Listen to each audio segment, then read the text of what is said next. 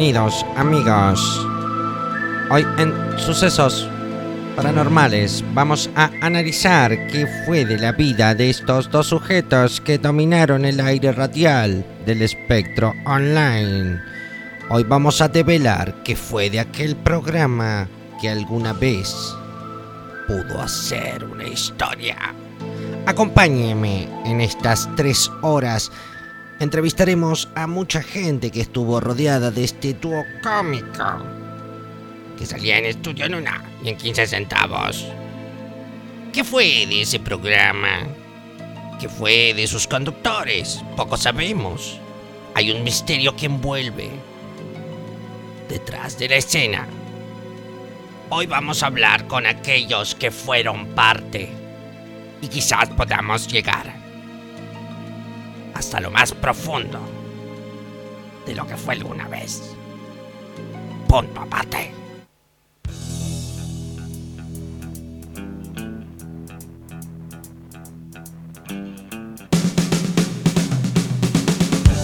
Los hombres crearon dioses y también gran ciudad, pero siempre tienen algo,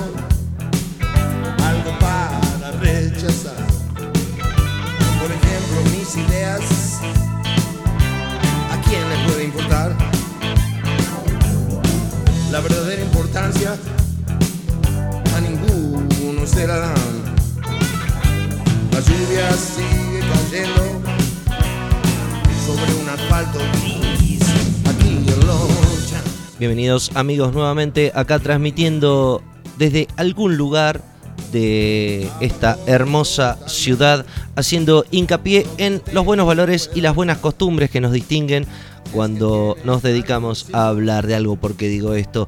Porque la vida es tan relativa y tan tan, pero tan misteriosa que a veces poder develarla y poder comprenderla nos va a llevar un gran, gran tiempo que por ahí es una pérdida, por ahí lo aprovechaste. Yo te voy a contar de alguien que cada segundo de su vida hizo oro. Y no está en este momento, pero lo conoce, mi querido amigo, el señor Andrés Robles. Estimado profesor Brugiafredo, tanto tiempo, tantos años que no nos vemos. tantos años que no nos vemos, tanto tiempo fuera del aire, que eso es lo que nos mantenía, digamos, de alguna manera respirando. ¿Existimos y no estamos al aire? Epa, qué buena reflexión para arrancar esta jornada. ¿Existimos si no estamos? Había ese filósofo que después se hizo la película Matrix y todas esas boludeces del pienso, luego existo. Hacemos radio. ¿Nosotros somos de verdad? Sí, señor. Y, y otra cosa, si un árbol cae en el medio del bosque donde no hay nadie, ¿hace ruido? Bueno, Uh, ¿cómo estamos? ¿Cómo Estamos con superproducción, con efectos especiales, epa. todo. Mirá. Nos vamos para arriba. Chupala, na, chupala Howard Stern. ahí mirá, ¿cómo estamos?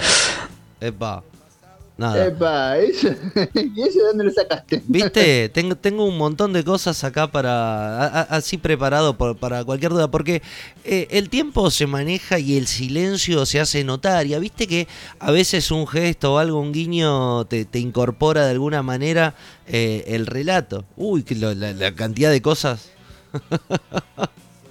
Sí, tal cual, tal, Tal cual. cual. Igualmente, este. mm, bueno, este- esto- Ah, ese es finísimo, ese efecto especial. Ese- con ese, si no llegamos. Tres programas. Si no llegamos a gran público, con este ya no llegamos a ningún lado. Carlos Paz es el primer lugar. Cuatro horas de eruto. Eruto y pedo. Pedo Claro, y eruto. Eruto y pedo, sí. ¡Ey! Contorsión de la boca, así como. ¿Viste? Como esa foto de, de, de- de- Alberto Fernández que anda Claro. dando vuelta, que es un meme, ¿viste? Que parece un remisero. Es un, es un meme, sí, sí, sí, que, que está mirando para un costado. El tipo, el tipo mismo es un meme. Cada cosa que dicen, cada.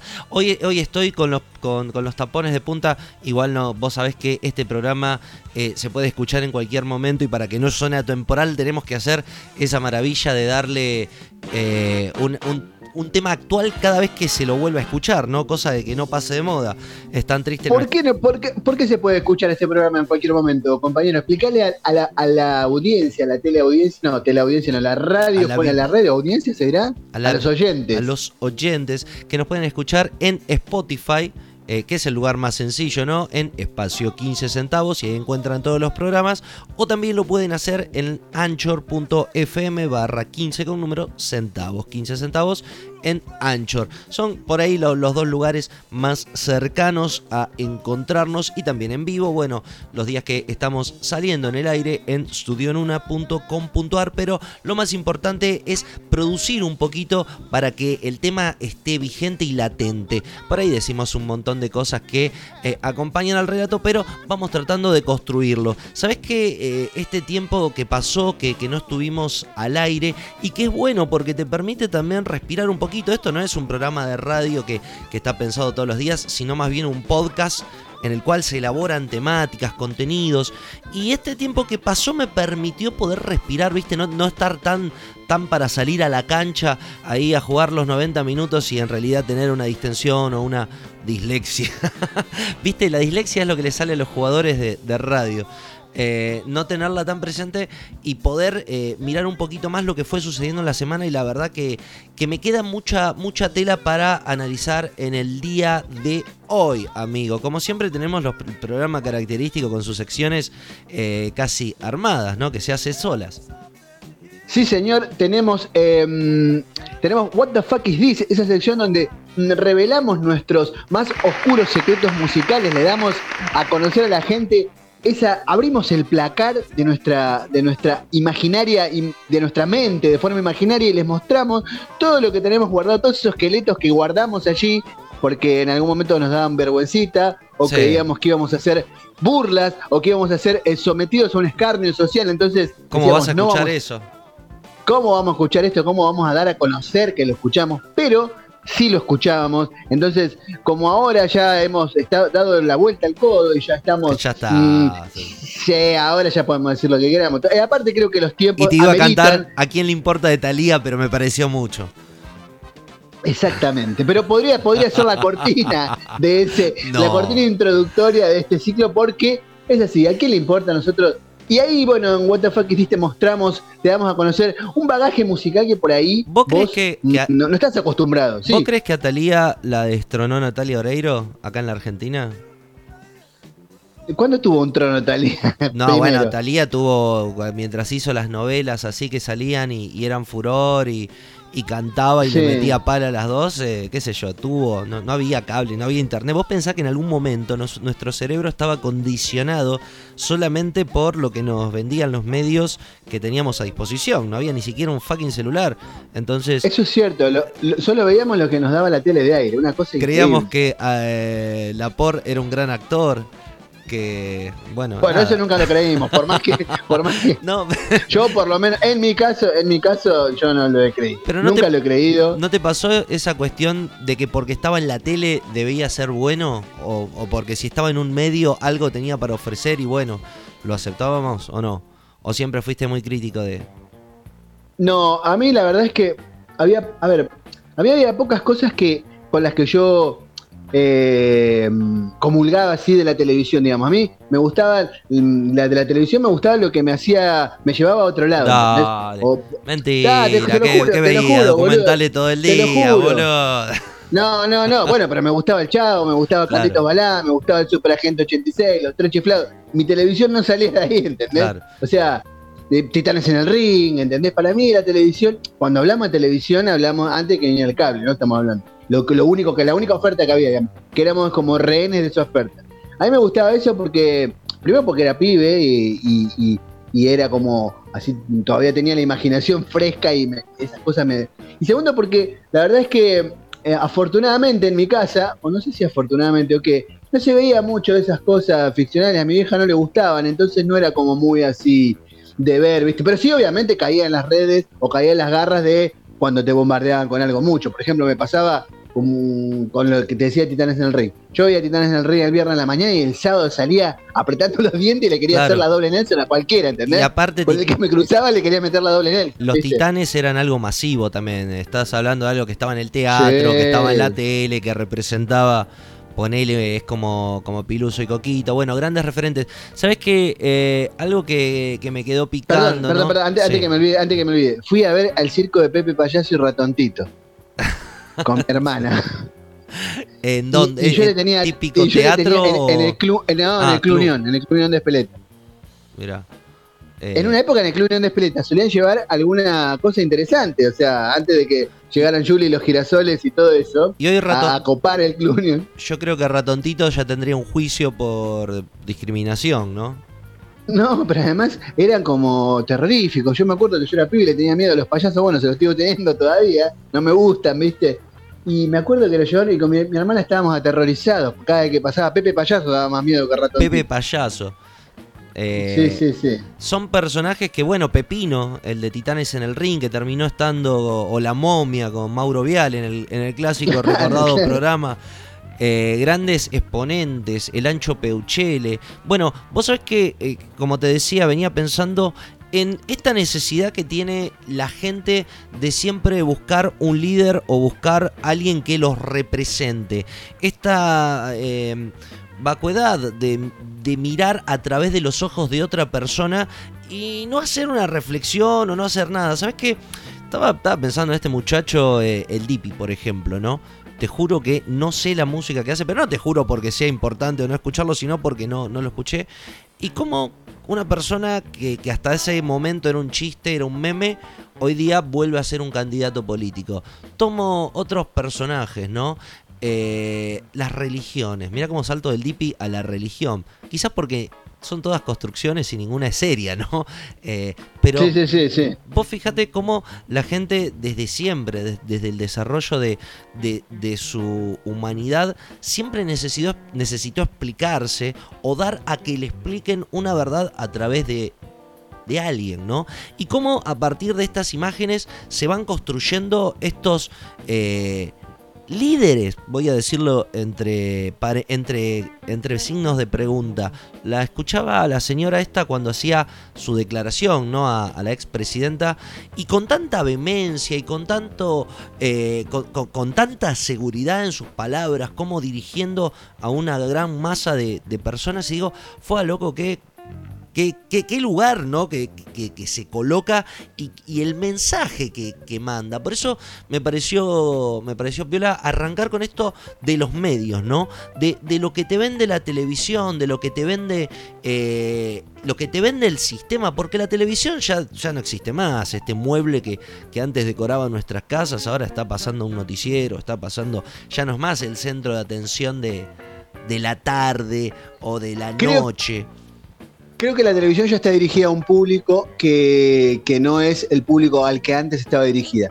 Me parece que la televisión antes iba dirigida a, a- a digamos, a partir de cierta edad mm, y después eh, iba, tenía como franjas, pero como, como que bueno, que a cada, a cada gran rango etario más o menos le correspondía. Creo que hoy íntegramente está dirigida a gente ya más grande y la gente joven, mm, creo que la, la televisión ya se ha, resi- se ha resignado a que los jóvenes ya no, ya no la tengan a la televisión como una de sus mm, medios de comunicación así favoritos, o porque ya los pibes, bueno, yo lo veo en mi caso con mi hijo, mi hijo mm, prácticamente la televisión no ve, él ve YouTube y ve, y ve este, y después, bueno, eh, se comunican a través de otras formas, ¿no? Hablan, eh, ahora eso descubrió hace, yo descubrí hace poco, él ya lo conocía, Twitch, por ejemplo, que lo descubrí que así porque lo veía a mi hijo, y como que estos medios de comunicación, creo como que los medios tradicionales ya han quedado obsoletos y quedan para, para otro tipo de público, ¿no? Ya está apuntado a otra cosa. Entonces, por eso es que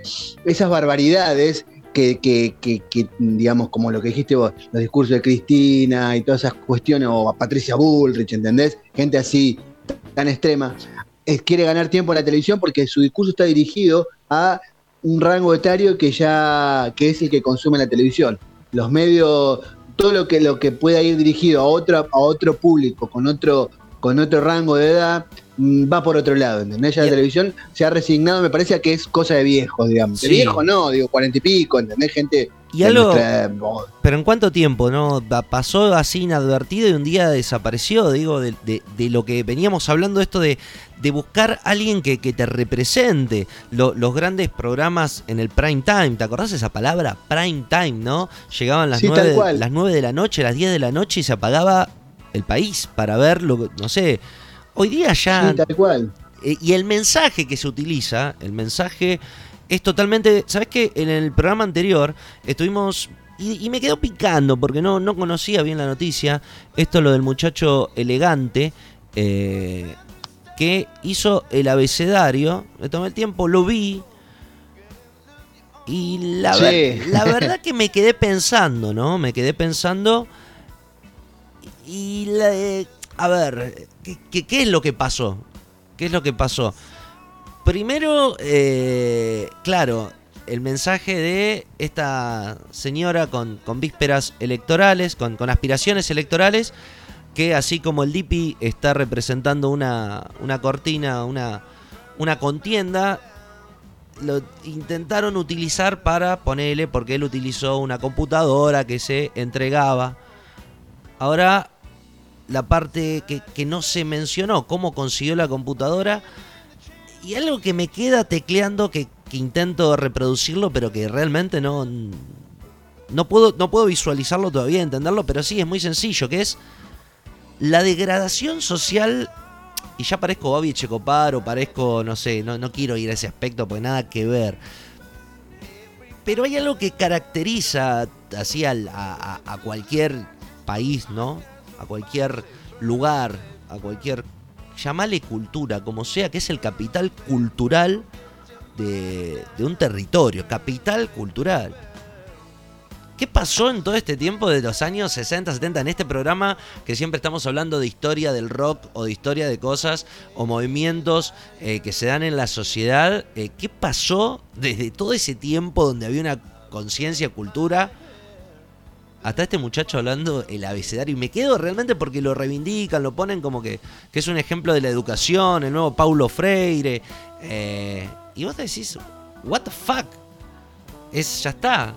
O sea... Sí, a ver, yo, como te acordás de lo que hablamos la otra vez, yo traté de sacarme el prejuicio, o trato de sacarme ese prejuicio de que son unos ignorantes.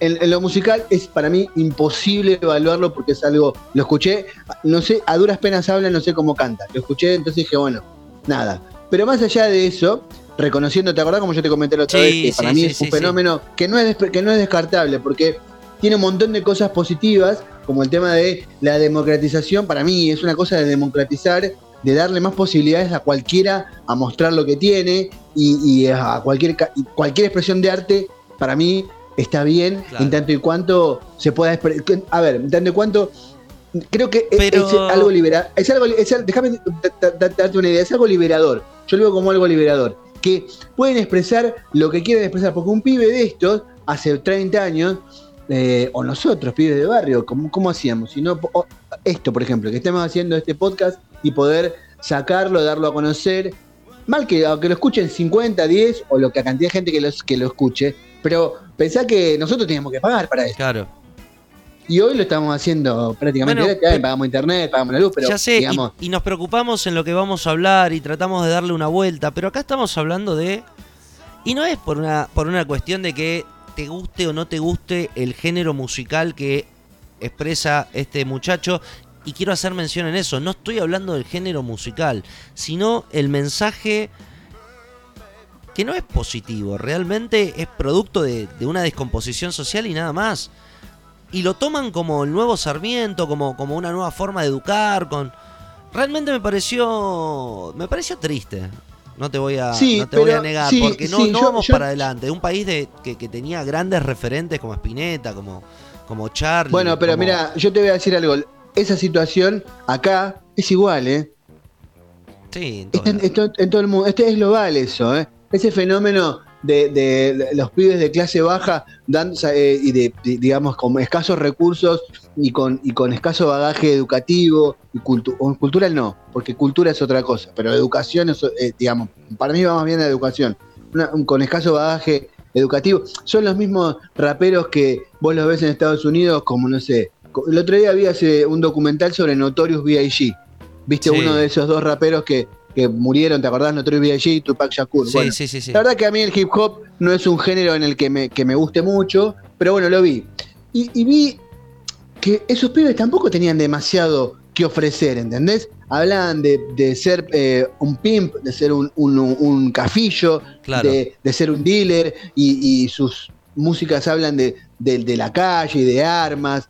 si lo traspolás, es lo mismo que hablan, que hablan en Argentina elegante, o que acá, por ejemplo, hay una, una, movida, acá se le dice, bueno, son como que mezclan el, trap y el rap con, con, el flamenco y con, una pero, cuestión. Ah, pará, yo no te estoy negando eso. Yo no, eso, eso lo, lo, acepto y es totalmente. No lo tengo ni que aceptar. Es parte de la naturaleza. Yo digo cuando lo quieren hegemonizar, cuando eh, por la cuestión de que es inclusión, tenemos que aceptar eso como algo natural. Y ahí es donde nace mi, discrepancia. No, no lo puedo hacer. yo, Para mí, yo, Sí. No, no, no, dale, dale, dale. No, aspiro a una superación de la persona, no, y no una superación en cuestión totalizadora, que salga de la delincuencia, que tenga, que pueda desarrollarse, no de la manera cristiana, eh, heterosexual y blanca, sino de una manera digna como cualquier trabajador.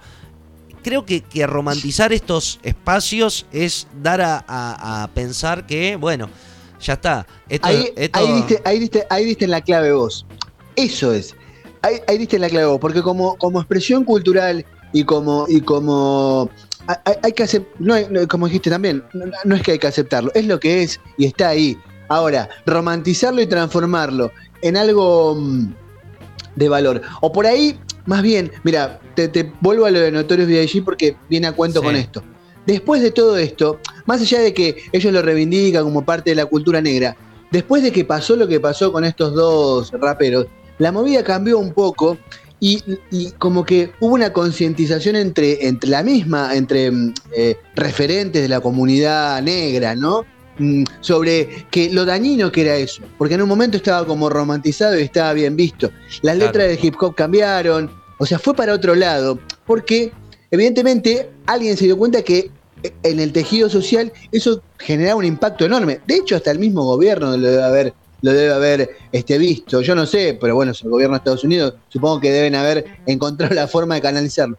Creo que eso, creo que aprovechar, a mí me parece me parece un aprovechamiento inmoral, más, más que lo que hace elegante, que lo hace de lo que le sale y con su y con, con sus armas, armas figurado, ¿no? Digo, con, lo que tiene, más, más repugnante me parece a Mauricio Macri o a Patricia Burris usando al Dipi o a Cristina usando al Gante, ¿entendés? Claro. Eso es lo que es grave.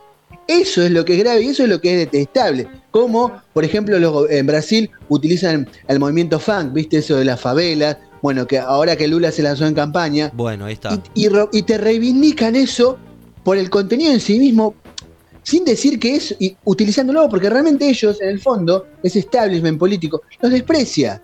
Solo lo están utilizando y eso es lo más deplorable. Después que estos pibes, yo creo que todo movimiento cuando nace de alguna forma va así como descarriado hasta que se encausa. Lo que te hablaba del caso de, de Notorious B.I.G., Tupac y toda esa cosa del rap del Gansa Rap que le decían, ¿te acordás que era Gansa Rap?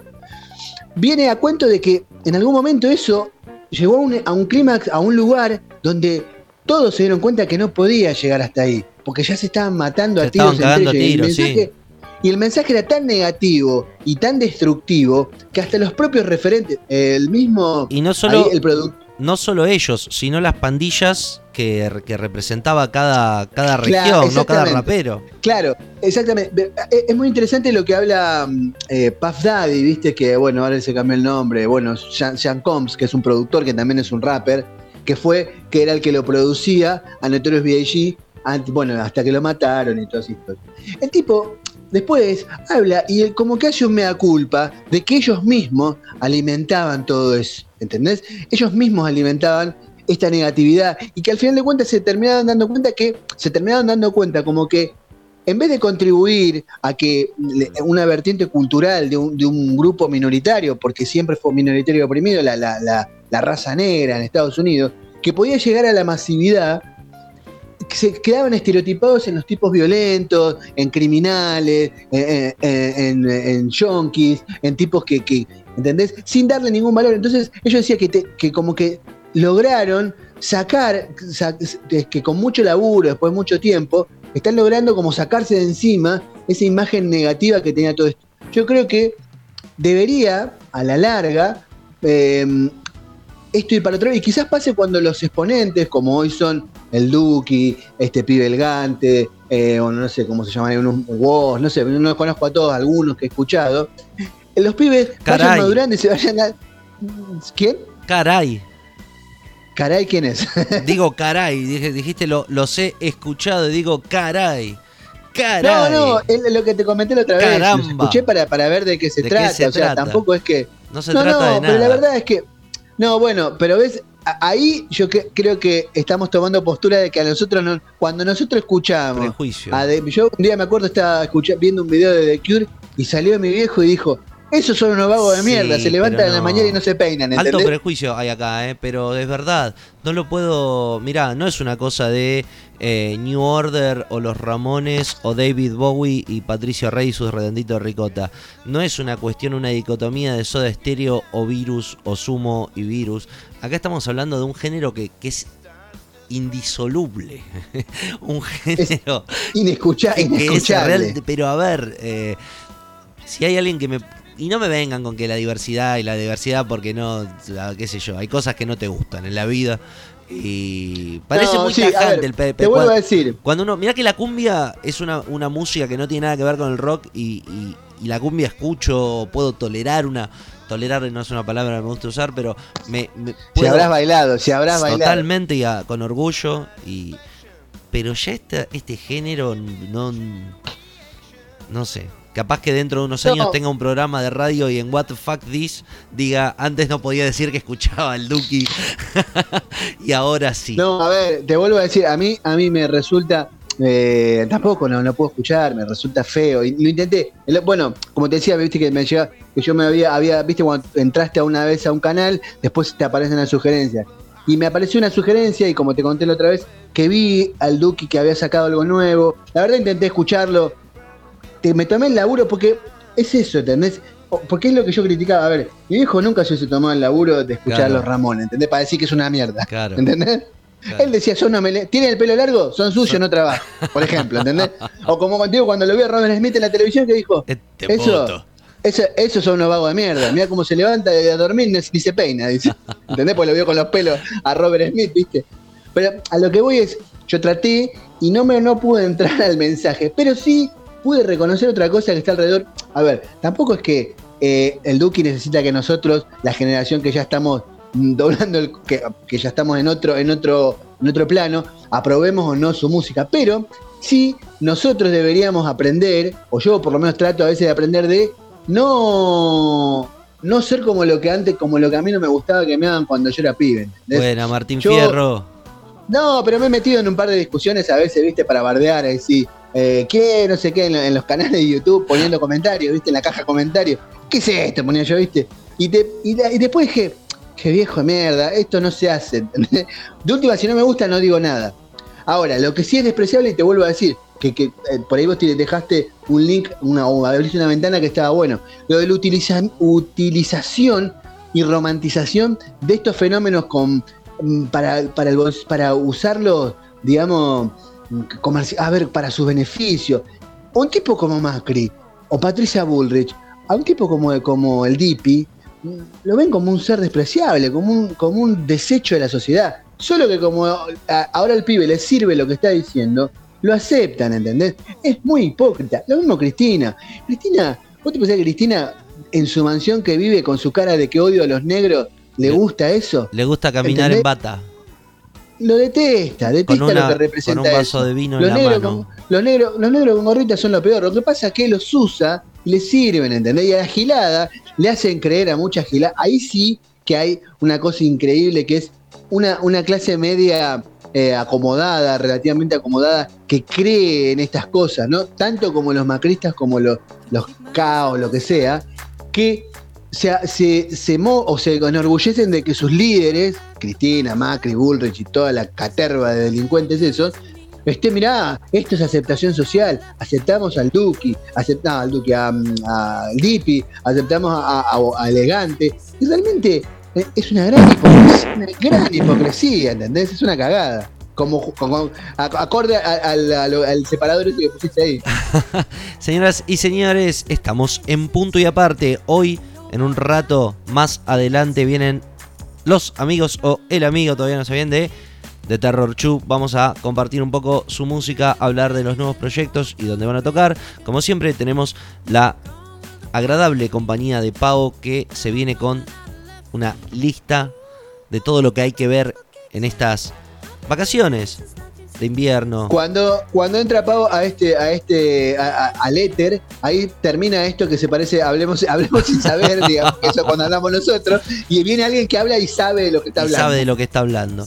Y como siempre, las secciones características, ¿cuáles son? What the fuck is this? Y, eh, ¿Qué dice señora? Y no sé si tenemos algo más por ahí dando Siempre vuelta. hay algo dando vuelta porque este es un programa para toda la familia. Señoras, Una cuestión, Sí. una cuestión, perdón, perdón, perdón, perdón. Frenemos, Bien, frene bien, ahí, bien. compañera, frene ahí, compañera. Estaba pensando algo hace un par de días. Desde que arrancamos esto, nosotros estamos hablando en loop de, de la pandemia, ¿no? Porque es ¿Viste? tema que Vol- ocupa al planeta. volvió allá tus Hace unos pagos. hace- sí, volvió, volvió, volvió.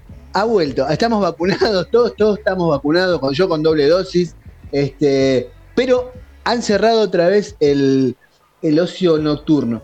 Y el otro día estaba escuchando que dicen que esto va a ser cíclico, que esto, el mundo va a estar cerrado, sí, por unos cuantos, por unos, dicen, pronostican unos 10 años más o menos, donde el mundo por estas epidemias, aparentemente el coronavirus va a mutar en otro virus, es lo que están diciendo por acá, que ya ha mutado en un virus mucho más infeccioso y que ya lleva a otros lados, que se transforma en un, en un virus similar a una cosa que africana, viste, de vómitos y de hemorragias internas, de Ah, verdad, eh, te digo porque Sí, sí. Y que los em, se viene una época de encierros periódicos de dos meses, un mes, tres meses, de acuerdo a las zonas donde esté. Ahora acá, que son las vacaciones, han llegado los ingleses a traer mm, alegremente, en su, además de su borrachera, su griterío y su desagradable forma de conducirse, porque si hay ser despreciable en el mundo son los ingleses de vacaciones, son ¿Sí? Seres despreciables de por sí. No, no, no sabes lo que son. Nosotros nos quejamos de nuestra falta de cultura. Acá le dicen guiris. Creo que mm, son. Son despreciables. No, no, no, no tenés que ver cómo se comportan, son una cosa. Bien, claro, ellos vienen, vienen acá a hacer su viaje. Esto sería como una especie de, ¿cómo decir? Como era Brasil en los 90 para nosotros, ¿viste? Sí. En los 90, ¿te acordás que juntábamos mil mangos, mil, eran mil dólares, nos íbamos a Brasil y ellos te, eran tres mil reales, los brasileños con tres mil reales hacías, bueno, y íbamos nosotros con nos- nuestros peores modismos, nuestros peores, este, eh, nuestra idiosincrasia horrible argentino que pateábamos todo, chupábamos, hablábamos argentino y hacíamos poner cumbia en, lo- en- en los boliches, ¿viste? Y es más, de hecho había lugares en Brasil donde, en Florianópolis, en aquellos 90, donde se hablaba prácticamente, se hablaba en argentino. O sea, estaba tan copado por argentino. Bueno, acá con los guiris, con los ingleses pasa lo mismo. Acá vienen a vacacionar los ingleses y después vienen los nórdicos, ¿viste? Los alemanes, los... Son más tranquilos, este, ¿no? Son mucho más civilizados. Se, emborrachan mucho, pero saben, digamos, tienen sus límites. Saben hasta dónde pueden ir, después se van. Pero los ingleses suelen descontrolarse. Se descontrolan, se agarran a piña. No, no saben lo que es, una cosa horrorosa. Y han traído acá, bueno, acá cerca de donde va, cerca, 50, 60 kilómetros donde vivo yo, hay un lugar que se llama Salou, que es como una playa que ha copado, que, acá hay como mucho, desde Franco descubrió que el turismo era, en la época de Franco se descubrió que el turismo era como una fuente de ingresos y España tiene una enorme cantidad de costa mediterránea, con playas que están muy bien. Había lugares que estaban deshabitados y se construyeron ciudades mm, turísticas, exclusivamente turísticas, que son solo para el turismo acá. eh, bueno, en, la- en las Islas Baleares, en Mallorca, yo estuve ahí también, en Valencia y para el sur de España también, que mm, están hechas específicamente para los ingleses, tienen los nombres, los carteles en inglés, es todo como, como para que lleguen los ingleses Sí. y los nórdicos. Y ahora un fenómeno nuevo, están llegando los rusos también, que son igual de destructivos que los ingleses, solo que cuesta más tumbarlos porque cuando se enfrentan con la policía tienen que, cuando se enfrentan con los rusos es como una masacre, una lucha cuerpo a cuerpo.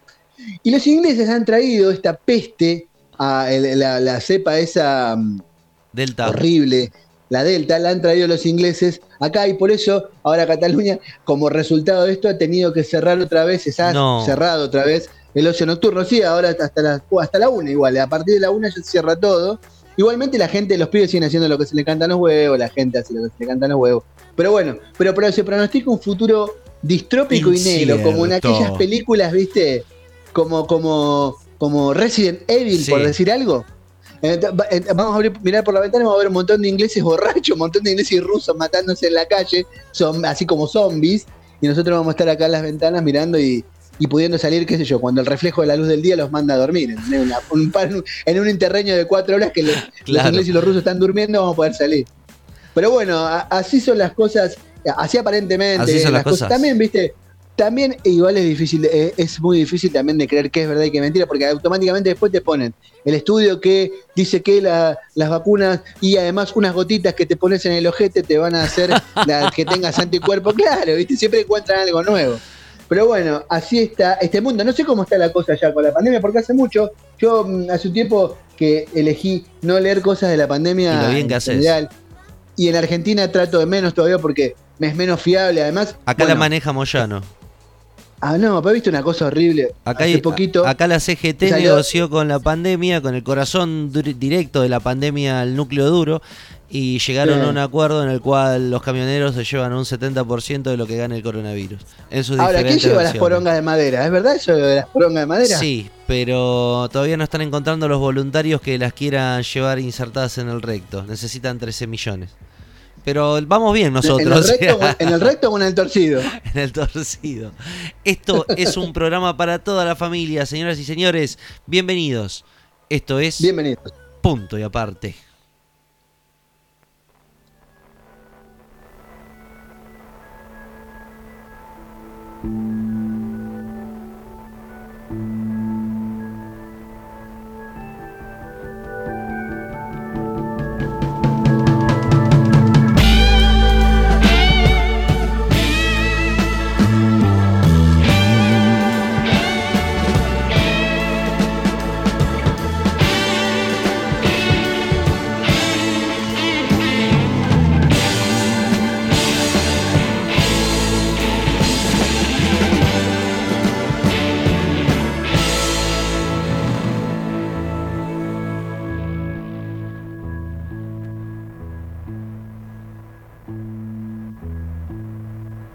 What would you do if I sang out of tune? Would you stand up and walk out on me?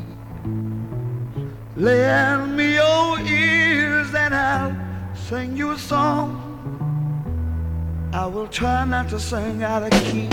Yeah. Oh, baby, how do you? All I need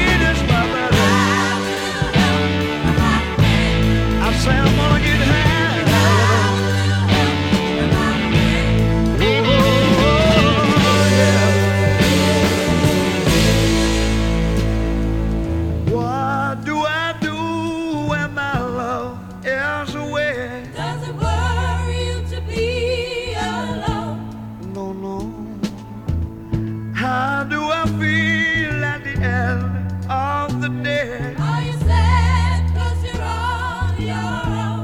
tear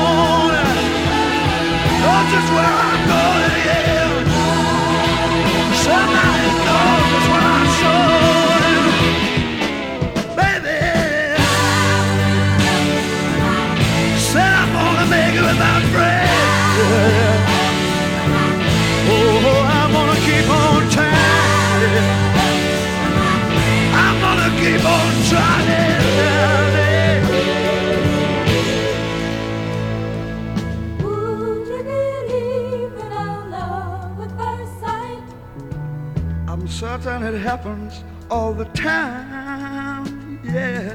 What do you see when you turn out the light? I can't tell you, but it sure feels like madness. How will you help when I'm free? Don't you know I'm gonna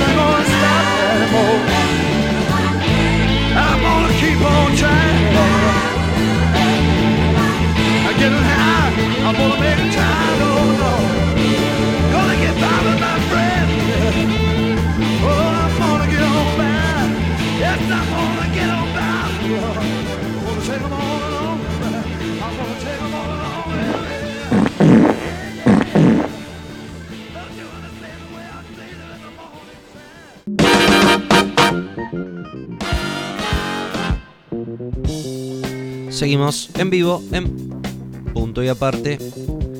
Estamos transmitiendo por studionuna.com.ar y este programa lo podés escuchar en espacio 15 centavos en Spotify o en Anchor en anchor.fm barra 15 con números centavos. Para comunicarte con nosotros puedes hacerlo desde la página o dejando un mail en donde, compañero.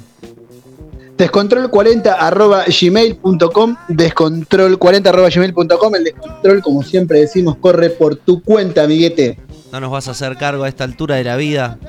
Qué cosa, ¿no? Cuando uno. No, pero fue, en realidad fue, no fue mi culpa. No fue mi culpa. Bueno, sí, pero, pero en el fondo uno sabía lo que había. En realidad, no saber lo que había hecho es saber lo que Es hizo, ser, ¿entendés? es ser iluso. O o bueno. No, sé, no, no saber lo que, que, que, que- que Claro. hiciste la noche anterior es saber lo que hiciste la noche anterior, digamos que debe haber sido un Y caos muy- absoluto. Y muy bien lo sabés. Lo que pasa que bueno. Pero por supuesto, claro, te da tanta vergüenza el otro día decir, sí, la, puta que le es, parió. es mejor, to- claro. El peor momento, ¿sabes cuál era para mí? ¿Cuál? Era, venía, había, primer fin de semana del mes había cobrado y salía, te imaginas, salía hecho un demonio. Lo, lo que pasaba. Estábamos hablando de 19, 20 años, cuando los primeros sueldos que tenía. Y vos sabés que por alguna mágica razón decía, bueno, voy a llevar un poquito más por las dudas. Oh. Y después de despertarte al otro día y meterla, y lo primero que hacía era meter la mano en el bolsillo del pantalón Y le ese daba poquito vuelta más no y caían, y caían monedas. ¿Entendés? O sea, caían monedas.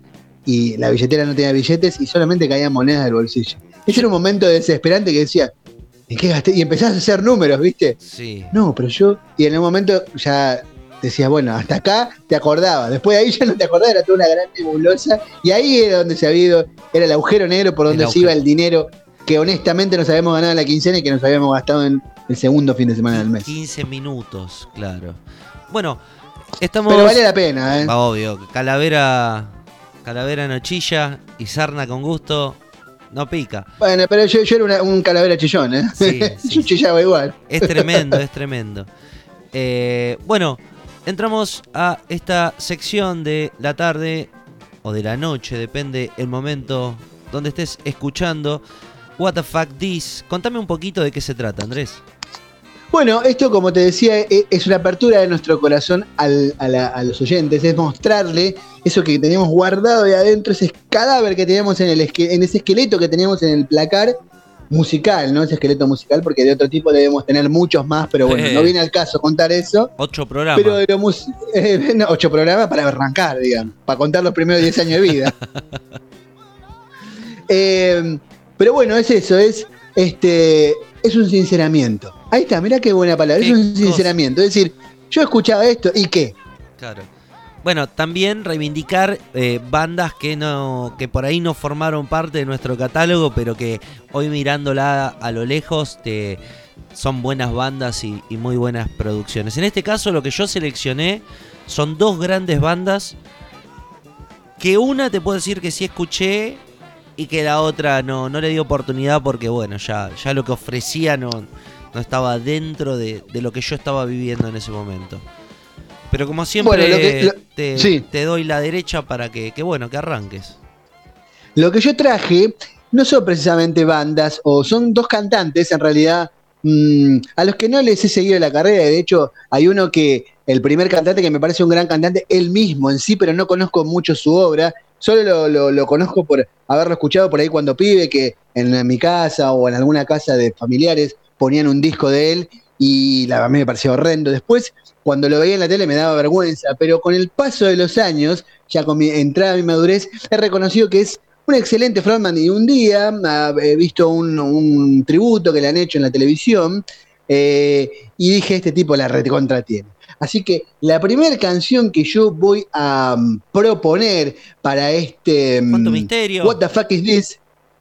¿Eh? ¡Cuánto misterio! La canción que, la canción que yo voy a proponer para, este primer, para esta primera canción de What the fuck is this una canción del año 1980 de Rafael, el niño Rafael. La canción se llama Como yo te amo.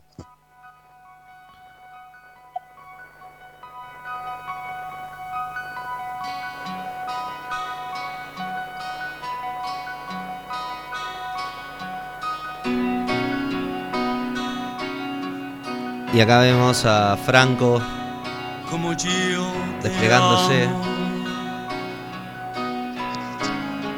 Es un genio este tipo. como yo te amo. Convéncete, ¿Este es el que tenía la pluma incrustada? Eh, ¿En el ojete? No, vos sabés que no, es un mito ese de que Rafael es ese típico eh, ese típico hombrecillo pequeño, medio afeminado, que tiene, que, que- que gracias a, su, a sus dotes artísticas ha llegado a lugares insospechados. Muchísimas Sí. mujeres acá en España tiene la fama de que es un Sí. playboy, tiene hijo por todos lados, pero su imagen es así como un poco, Un palito era como un Ortega poco controversial. Romántico. Era un poco controversial. No, no, no. Más bien yo lo diría como más bien un Sandro por ahí. Ah, un Sandro, mira. Para ese lado va. Claro.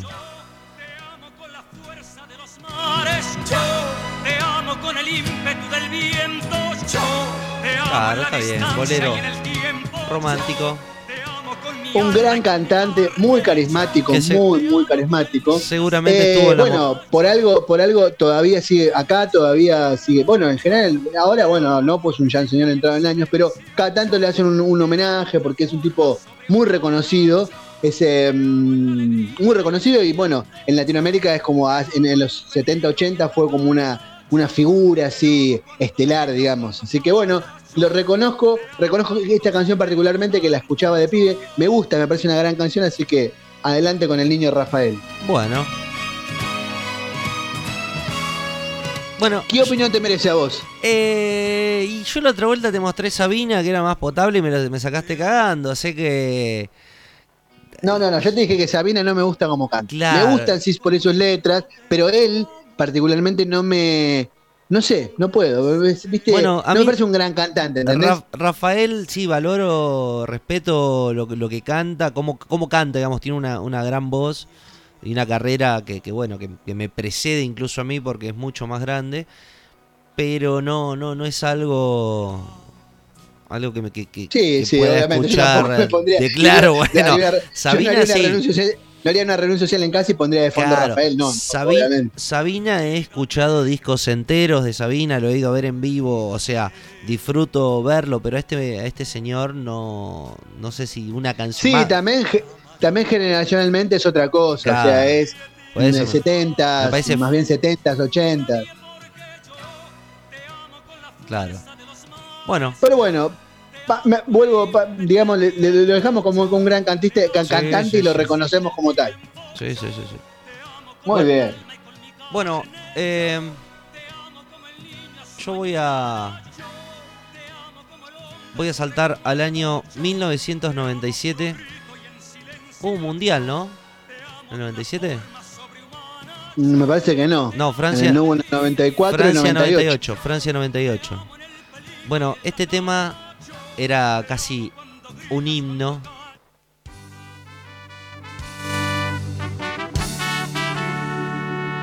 Los calzones. Los calzones rotos.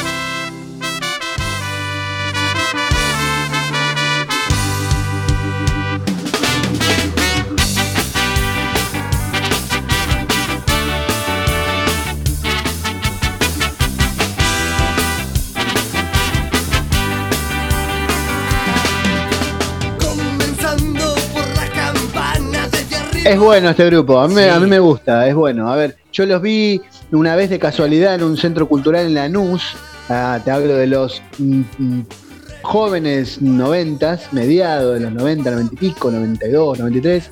Y la verdad que me había gustado la banda, una banda grande. Además, había una movida interesante de, este, de estas bandas de ska y de reggae, a eso hasta mediados de los 90, por ahí por la zona sur, por Lanús, por Banfield, por Temperley. Había Iberazatei también, creo que había así como mucha movida con eso. Y esta era una de las bandas de esa movida, de esas bandas, que tenían mucho en común por ahí con las bandas punk, se- aparecían por ahí en las bandas punk también, donde tocaban las bandas punk, aparecían estas bandas de ska, estaba muy bueno. ¿Sabés que con esta banda pasó algo particular que tiene que ver con con este tipo de bandas como no sé, Árbol? ¿Te acordás que hablamos en alguno de estos What the this de Árbol que después van cambiando, por ejemplo, los calzones que primero comenzaron siendo los calzones rotos y después por una cuestión estética pasaron a ser los calzones y comenzaron ya a cambiar el lugar de donde tocaban. Era más rentable ir a Bariloche a tocar en Creo la que viven fiesta ahí, o creo que vivían ahí. son de ahí, eh, que, que a, a explotar la, la- la música como la venían haciendo antes. Quizás por una cuestión no pero siempre- eran de la zona sur, no sé si eran de Banfield o Lanús o por ahí.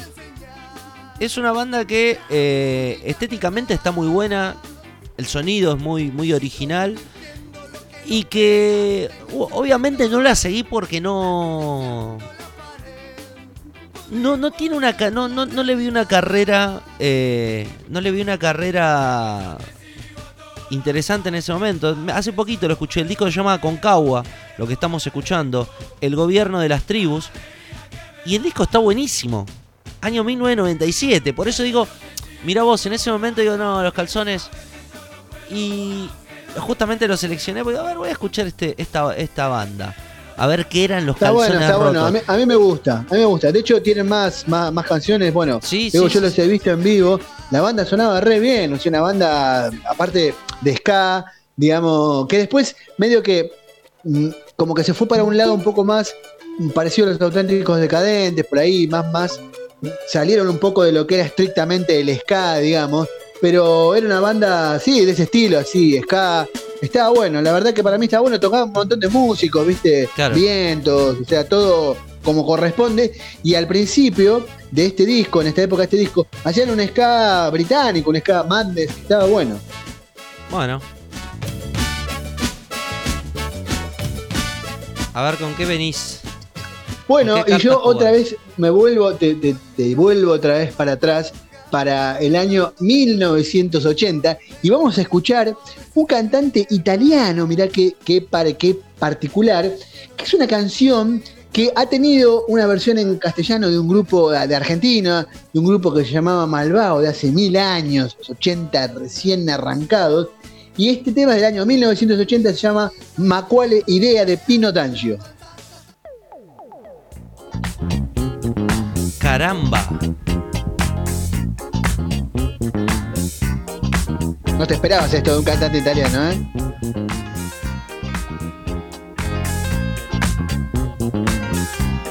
Muy porno. Discoteca Muy porno. con serpente. Mi Es posible, película de John Holmes, ¿no? De la chicholina. ¿Vos escuchabas esto? No, yo he escuchado esta canción como por casualidad, porque yo tengo unos primos que son un poco más que digamos, tienen 50 y pico ahora, yo tengo 48. ¿Sabés a qué me hace acordar? Y, eh, Discúlpame, a Ian Duri. tiene una onda.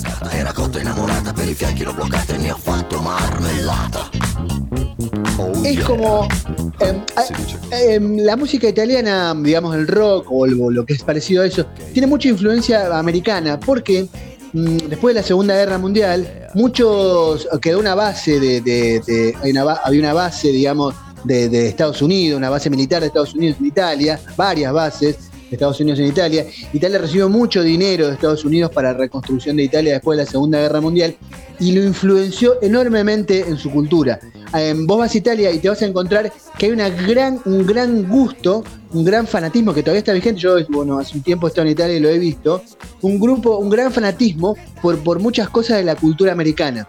Y este mm, tipo de música, que se hacía una música cantada en italiano, pero con cosas muy de, de, mm, de la cultura americana. Esto habla de la disco, y es como muy, muy, este, eso. De hecho, bueno, yo y después escuché más cosas de este cantante y tiene unas cosas así muy como que va para el lado del country también y, y se mete con cosas así, más allá de música también italiana propia, digamos, pero mucho de esa cosa así porque es como muy americanizado. Ahora que mencionás la cultura italiana y la cultura yankee, uno de los productos más consumidos es el spaghetti western, que es esta especie. Exacto, bueno, esa es una de la- ahí mira, diste en el clavo justo con lo que con lo- eh, eso es la representación de lo que te decía hace un rato.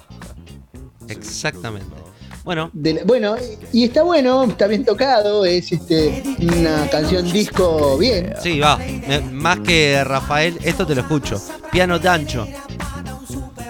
Pino D'Angio. Ah, Pino Tancho. Sí, después el tipo, bueno, mm, se metió en algunas cosas como con el funk también. Tiene, a ver, Va no es algo que sí, sí, sí, ya es un tipo grande, además, bueno, sigue girando todavía hasta hace poco cuando busqué la canción. Lo encontré, todavía sigue tocando, tiene una imagen divertida, el tipo está como quedado allá como en una cosa en los 80, entonces está muy bien. A ver, es simpático, tampoco es que soy un fanático, pero esta canción me gusta. Bueno, yo te voy a decir. Esto que viene. Es una re banda, pero una re banda por donde se la mire. Una banda compuesta por mucha gente. Donde cada uno trató de tener una canción. Pero. Por mal que le pese a mucha gente. Le pertenece a una sola persona. Yo sé que es una guarrada lo que digo, pero quizás el dueño de la canción, de la canción, el dueño de la banda, ya sabe quién es. Y como que deja compartir a sus compañeros. Elegí justamente este tema porque representa eh, lo que me gusta y lo que oculté durante mucho tiempo, que me encantan las baladas, amo las baladas cuando están bien cantadas. Y esta banda mezcla todo, sabe hacer buenas baladas, sabe hacer rock, sabe hacer música para bailar. Me imagino que sabes de qué estoy hablando. Año 1994, el disco se llama Mi vida loca. Y este es el tema.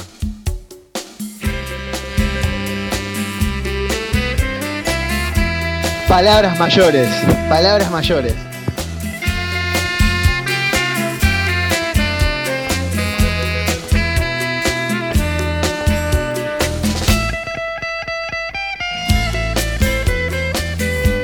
Yo creo que cuando hablamos de Serrano, eh, Pablo Serrano, ¿eh? Eh, no. No, no, Jorge, Jorge Serrano, Serrano. el perro, vie- el perro Perro. viejo, un gran cantante, un gran guitarrista, un, un genio.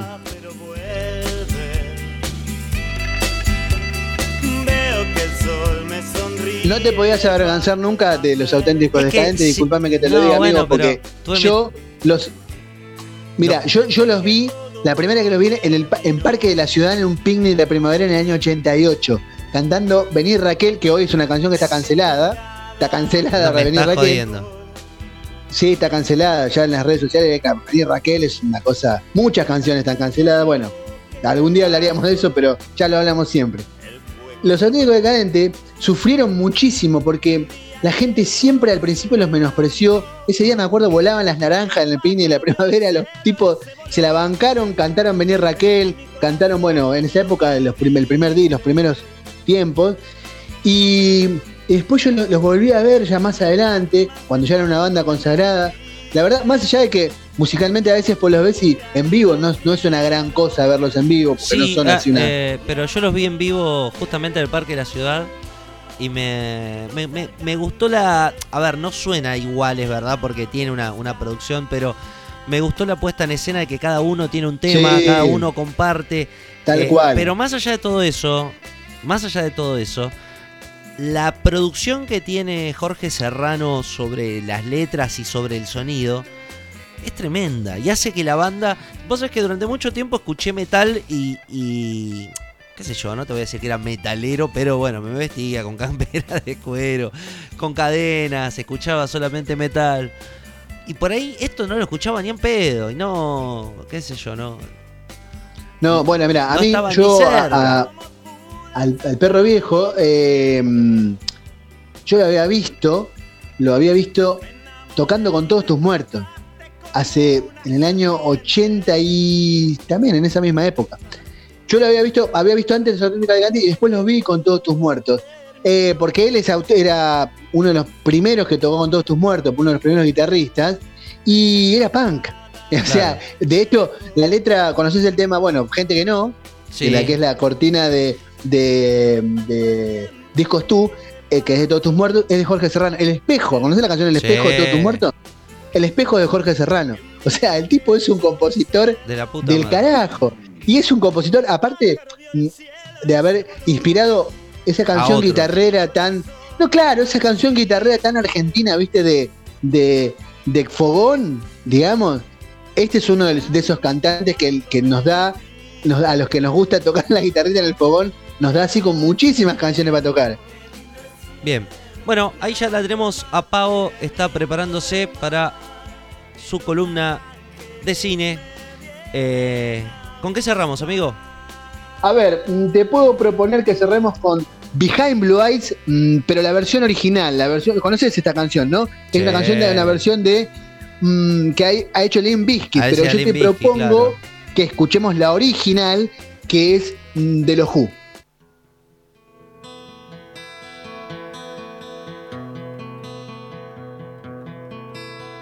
No one knows what it's like to be the bad man, to be the sad man behind blue eyes. No one knows what it's like to be hated, to be faded, to telling only lies. But my dreams, they aren't as empty as my conscience seems to be. I have hours only lonely.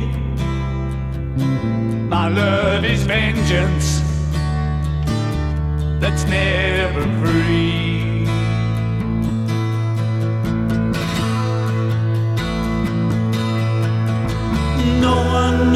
What it's like to feel these feelings like I do.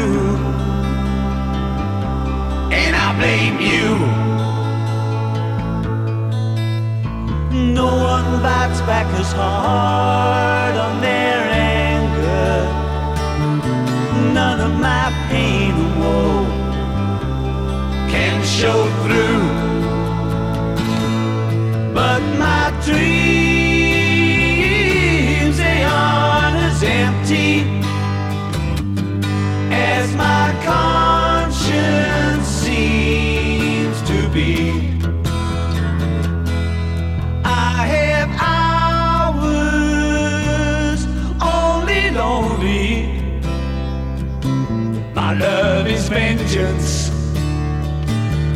that's never free. Mm.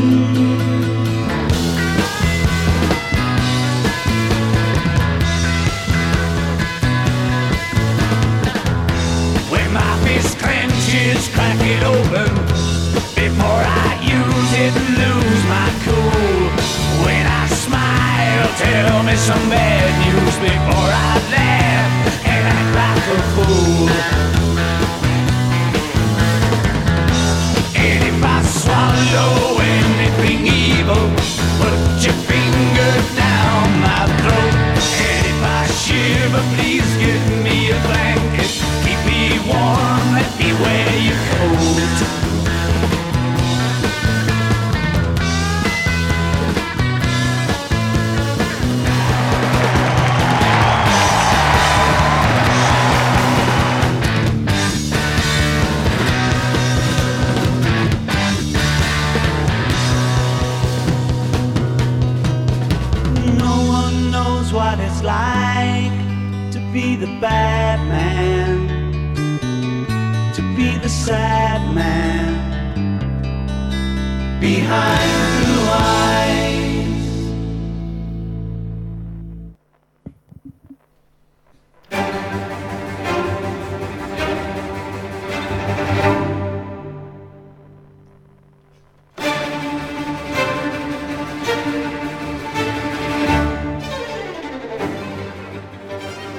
La noche, sí, buscando en mi interior, en la habitación de un hotel esperándote. Vamos a hacerlo esta noche, sí. Algo en el aire me dice que es el momento exacto. Así que mejor empecemos. DJ, pone una canción para los amantes esta noche. Por favor, pone una canción para los amantes esta noche. No quiero esperar, señor. He estado esperando toda mi vida. Pero llegó demasiado tarde otra vez, lo sé. Estaba asustado, ¿no lo ves? Me estoy moviendo como un tren en tierras extrañas y no tengo un billete para hacer este recorrido. Pero igual lo voy a hacer. Oh, pone una canción para mis amantes esta noche. DJ, pone una canción para los amantes esta noche. No puedo dejar de mirar atrás, ¿o no? DJ, pone una canción para los amantes esta noche. Una más para los amantes, por favor. Pone una canción para los amantes esta noche. Una más para los amantes, porque no puedo dejar de mirar atrás. Oh, hermano, ¿me echarás una mano? Estoy solo en una habitación y estoy esperando el amor. No sé cuándo va a acabar este sueño, pero te lo dije, amigo. No quiero despertar. Por favor, DJ, poné una canción para los amantes esta noche. Hermano, ¿me vas a echar una mano? Estoy solo en una habitación esperando el amor. No sé cuándo van a acabar estos sueños, pero le dije a tu amigo, quiero despertar. Oh, levántame, levántame. A Song for the Lovers. Richard Ashcroft. ¡Eh! ¿Qué dice, señora?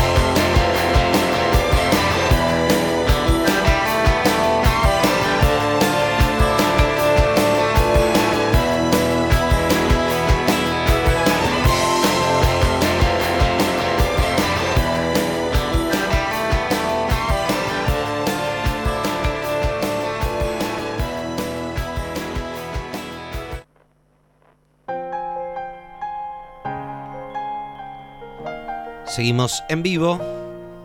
Y así arrancamos a petición propia. Seguramente eufórica por el tiempo que va a tener para mirar series, cuidar a sus perros, a sus gatos. No sé si tiene gatos, no le pregunté. No, eso quiere decir que. No. Me encantaría tener, porque preferiría tener un zoológico, pero gatos no tengo porque mis perros no los quieren. Vos decís que serías como. Ay, te iba a decir Pampita, pero no es la de los perros, Pampita. ¿Cómo se llama? La modelo que Nicole tiene. Neumann. Nicole Neumann. ¿Serías como una Nicole Neumann de los gatos? Si pudiera ser. Sería Doctor Dolittle. O sea, Claro, loro. Ahí está, prepárate, eh. Imagínate No, que. no entiendo, no, no entiendo por qué le gustan los gatos, porque es el animal que menos transmite y que menos quiere a sus amos. Quiere la casa nada más. Pará, a pará, mí pará. me gustan pará, todos los pará. animales. Libre soy. Ahí está, Pau, para vos. ¡Estamos de vacaciones! Más. Libre soy. Libre soy. Libertad sin vuelta atrás. Me pianto un lagrimón. ¿Sabes que acá, sabes que acá al libre soy la versión acá española de esta canción dice déjalo o suéltalo o algo por el estilo. No dice libre soy. Me estás Es que en realidad la traducción es let it go. O sea, es déjalo Eso, ir. déjalo. Sí, así dice, déjalo. O sea, literalmente es déjalo ir. Eh, en este caso, el de Elsa es porque todos los problemas los deja ir. Pero bueno, en castellano la versión igual está linda y la idea más o menos se transmite, aunque no es literal. Pero bueno, libres somos. Sí, Bien. no lo puedo cantar yo porque se rompen todos los parlantes. Hay Eh, como una, hay como una cultura atrás de esto también, ¿no? De, de, de esta canción, de esta película de Frozen, hay así como un fandom importante, ¿no? De esto. ¿Vos decís? Sí, hay mucha, o sea, hay mucho, mucha gente que le gusta Frozen, a mí me encantó también eh, y la verdad la rompieron con Frozen. la segunda para mí no fue, o sea, tuvo muchísima taquilla y muchísima popularidad, era un momento que todas las nenas iban de Frozen. Fui al cine a llevar a mi hija y la verdad que fue una. Lo que pasa es que tiene que ser el estilo de las cosas por ahí. Pero vimos Toy Story y fue una. La última de Toy La- Story malísima. Tampoco me gustó. No. No. No, no, no, tampoco me gustó. A mí Toy Story me gustó mucho la primera. Bueno, ¿Cuántas- sí. cuántas Toy Story hay? segunda. Eh, ¿Cuántas Toy Story hay? Creo Ocho. que son cuatro. Toy Story Creo 1, que son Toy cuatro. Story 4 que pelea con un ruso, Toy Story 5 con Vigo Mortensen, Toy Story 9 con Rápido y Furioso, toda la saga Aparece Claro, Vin no, no. Diesel. Claro, claro. ¿viste? haciendo de Woody. No, de coso. Aparece Keanu Reeves, es uno de los personajes, el que es el que maneja la motito, que es como un Evil Cannibal, pero Sí. versión juguete. Sí, Es Keanu canadiense. Reeves. Mira vos. Así que aparece Keanu, por lo menos. eh, así que está. ¿Cómo es? Ay, John Wick. ¿Quién es? Eh, Tom Eh. Hanks es Woody. Y el otro, ay, espera, ¿cómo se llama? Tim Allen. Buzz Lightyear. Buzz Sí, Lightyear. Buzz Lightyear es Tim Allen. Es un comediante muy conocido americano, pero acá no tanto. Pero es, es muy distintivo, o sea, por lo menos yo lo distingo bien. Me gusta escucharla en inglés también, aunque me acostumbré en ciertas películas de Disney a verlas con el doblaje. Qué barbaridad. Ninguna sí que es conocido. Tim Allen. Es un súper conocido actor. Acá en Aparece así- Argentina. Bueno, no, claro, pero es un actor de muchísimas comedias, muchísimas Ah, sí, comedias. sí. Pero yo me refería acá, o sea, para Estados Unidos. Pero igual tuve que, tuve que googlearlo para ver la cara, porque ahí sí, si me decís Tim Allen no sé quién es, pero cuando le vi la cara, sí, es sí. Es actor. el bueno. de Home Improvement, era una serie. Sí, sí, estaba sí, en, muchis- en muchísimas series, muchísimas películas. Tipo noventosa, una cosa así. Exactamente, sí. Tipo, sí, yo la, tipo, yo la miraba. tipo de la era, de la, la era Sein- Seinfeld, por ejemplo. También, sí, sí, de ese estilo, que también eran eh, comediantes que hacían stand-up que llegaron a tener sus propias series. Más, más Claro. cercano, por ejemplo, el Rey Romano, que también hacía Everybody Loves Raymond. Everybody Loves Raymond era una buena serie. A mí me- Sí, me, parecía me encantaba él, me la- parecía muy, él, él me parecía muy gracioso. Me mataba la rivalidad que tenía con el hermano. Era Era muy bueno, era muy bueno. sí, épica. sí. Eh, y ese Igual actor que- también. Igual que, que, que, Kramer, Kra- Kramer, ¿cómo se llama Kramer? De, de Seinfeld. Uh, Era muy tuvo- gracioso. pero tuvo, pobre, pobre tipo, tuvo un desastre porque eh, es también come- comediante de stand-up y hizo un chiste y la verdad no fue bien tomado y la- no sé si ha vuelto a actuar, Me jodés. pero por lo menos en el momento lo dilapidaron porque dijo nigger. Ah, bueno. Eh, entonces eh, fue muy mal tomado y pidió disculpas, todo, pero la verdad ni, que. ni- Michael Richards. niga es un término que solamente lo usan ellos, los propios negros. Claro. Claro, los propios negros pueden referirse a sus compatriotas, no No, sería, bueno, sino bueno, con genes, pero sí, decir- bueno. con, con étnicos, inventé una palabra. Los nigger Eh, también es una connotación que le decían a los africanos. eh, a los esclavos. a- claro, en, en el tema del apartheid, eh, es nigger, una palabra que un blanco Claro. no puede decir ni en chiste. Claro. Eh, Michael Richard, eh, sin embargo, forma parte de, de- de una cultura que, que siempre se manejó, no impune mal, o todo lo contrario, o sea, nunca midió esa cuestión porque era parte del humor que caracterizaba. Y mira que no tiene nada que ver el humor de Seinfeld con el humor que, que ofende o que critica, pero simplemente se ríe. Digamos, el humor cínico.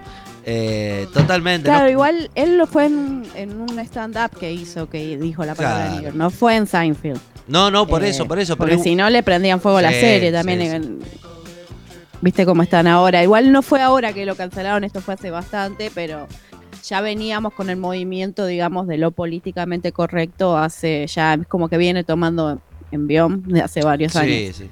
Che, te hago una pregunta que vi que, que me dijiste, me hablaste de Blackbird. Yo te quiero hacer una pregunta. ¿Qué es Giancarlos Espósito el, el protagonista? ¿De, de De cuál Blackbird. estás hablando? No la vi todavía Blackbird. Pero el protagonista, ¿no sabes si es? Me mataste. Ah, No, porque no la vi. porque o sea, vi, vi- un avance y dije, este es el de Breaking Bad.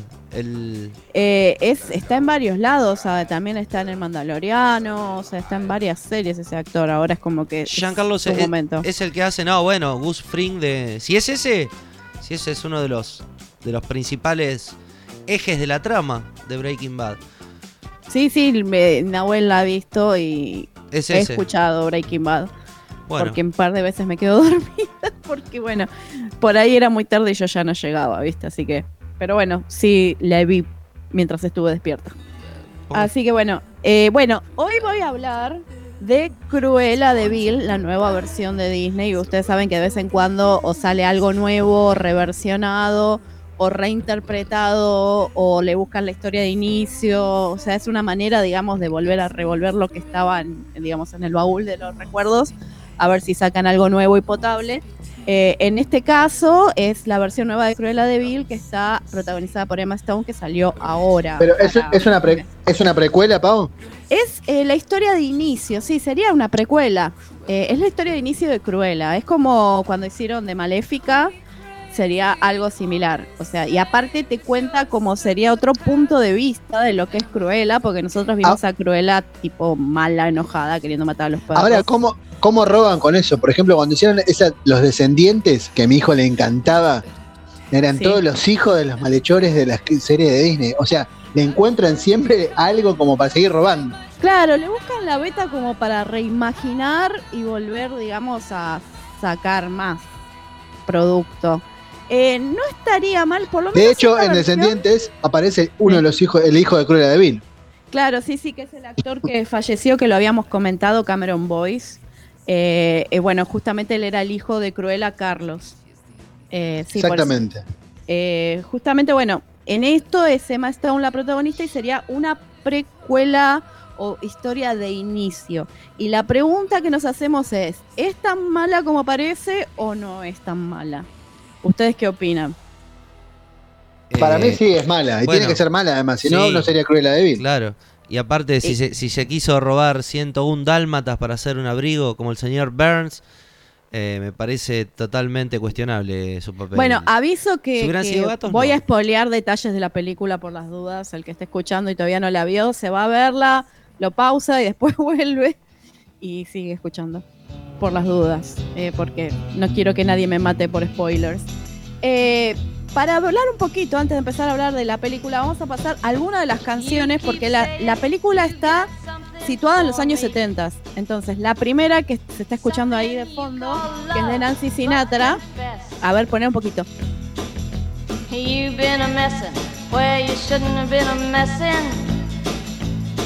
And now someone else is getting all your best. These boots are made for walking, and that's just what they'll do. One of these days, these boots are gonna walk all over you. Muy bien, esta canción es del año 66 y la película, como dije, está más o menos encarada años 70, ¿sí? Eh, justamente esta canción y otra canción que puse en la lista, eh, que es la de Blondie. A ver, a ver. Música, maestro. Temazo. ¿Qué temazo? Iba a decir lo mismo. Hay una versión de este tema que anda dando vueltas ahora, no sé si es de esas canciones tipo De John can- Jett. cantantes tipo. No, no, no, no, más nueva, hay una versión más nueva todavía. Sí, es un estándar.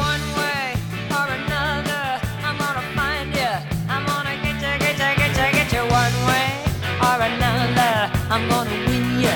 I'm gonna get you, get you, get you, get you one way or another. I'm gonna see you. I wanna meet you, meet you, meet you, meet you one day.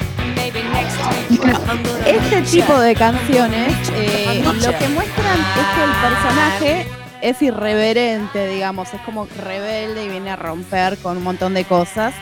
Eh, y justamente, bueno, y está todo situado, digamos, dentro de eh, los, los años 70, pero todavía quiero reservarme la última canción que te puse en la lista para después. Sí, y voy a contarles un poquito, digamos, de, de- del trasfondo de la película. Sí, entonces, bueno, los Dálmatas, inicialmente, o sea, esta historia no es nueva y tampoco es de Disney, era una novela de los años, del año 56, ¿sí? Luego la primer película fue hecha en el 61, que es La Cruella de Vil que todos vimos, ¿sí? Que, que es la mala, enojada, que es lo que yo les pregunté a ustedes, que me dicen que Cruella de Vil es la idea de que es la supervillana, ¿sí? Luego hicieron el live action, que estaba Glenn Close, que ahora es productora de esta película, aunque no aparece Y en hubo ningún una que momento. Meryl, Meryl- Meryl Streep hizo de, de Cruella de Vil. No, Glenn Close. Ah, Glenn Close. Exacto, Close, que es sí, la de la película del año 96. Eh, o sea, es... A mí me parece que estuviera a la vuelta de la esquina. Técnicamente hace mucho que pasó el 96, pero bueno, eh, no es nueva. ¿sí? Entonces, bueno, justamente es productora Glenn Close de, esta, pero no, no apareció en ningún momento. Entonces, la película, toda la parte, digamos, de la estética, se gastaron un peso bastante importante. Está bien que estamos hablando de Disney, la producción no es, digamos, la producción de mi video de 15, sino que es una producción importante. Entonces, eh, realmente invirtieron y es muy, muy impecable la- la- lo que es la- el diseño de vestuario. Yo creo que podría ir tranquilamente a los Oscars nominada, seguro. Eh, ella tiene en total 33 looks, eh, perdón, no, 47 looks tiene Cruella. Sí, así que imagínense la cantidad de vestuario que pasa. Por ejemplo, tiene un vestido que tiene una cola roja impresionante. En algún momento que tengan que ver por ahí con sus hijas o hijos, eh, la película tiene un vestido que tapa todo un auto con el vestido y tiene toda una cola impresionante que tiene unos 5.000 pétalos de organza cosidos a mano. O sea que imaginémonos que le llegó, aparte que la película la filmaron en tres meses, así que calculo que cosieron y cosieron, eh, no sé, con un látigo, esclavo, co- cosa, no sé, pero la verdad que fue rápido como lo terminaron. Y bueno, la malvada acá no sería, eh, sí, Cruella, sino Emma Thompson. ¿sí? Emma Thompson hace un personaje nuevo que aparece acá, que es la baronesa, que sería la malvada, en realidad, no Cruella. ¿sí? Emma Thompson es eh, la baronesa, que es una diseñadora de moda que está establecida y que es muy mala, eh, muy altanera, egoísta, todos los adjetivos negativos que se nos ocurran. Eh, ella, por ejemplo, tiene una estética muy como refinada eh, del estilo de Balenciaga y Dior. En cambio, Cruella, la competencia y el nuevo rostro que surge en la moda, eh, está más en el estilo de John Galliano y de Vivian Westwood, que sería punk. Justamente la canción que te había dicho que me reservaras es de un estilo punk, de una banda americana. La canción original es del año 69, que se llama The Stooges, la banda, la verdad, no la conocía, pero bueno, poné, ponémela ahora que la canta uno de los En la banda, en la banda de, de Iggy Pop. Ah, ¿sí? Bueno, Iggy Pop tocó con los Stooges. Bueno, The Stooges, del año 69. Ponela que está, la, la canta uno de los protagonistas de la película. Disculpame, La versión. ¿qué tema me dijiste? ¿Cómo se I wanna be your dog. Ahí va. Ah, es la versión de Iggy Pop, con Iggy Pop. Y bueno, pero la canta, la canta uno de los protagonistas. John McCrea. Exacto.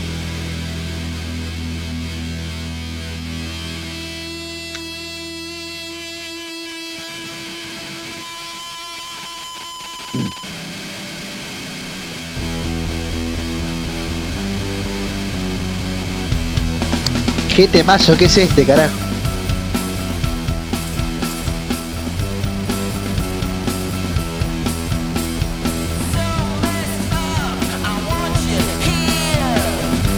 Qué punk es esta canción, está buenísima.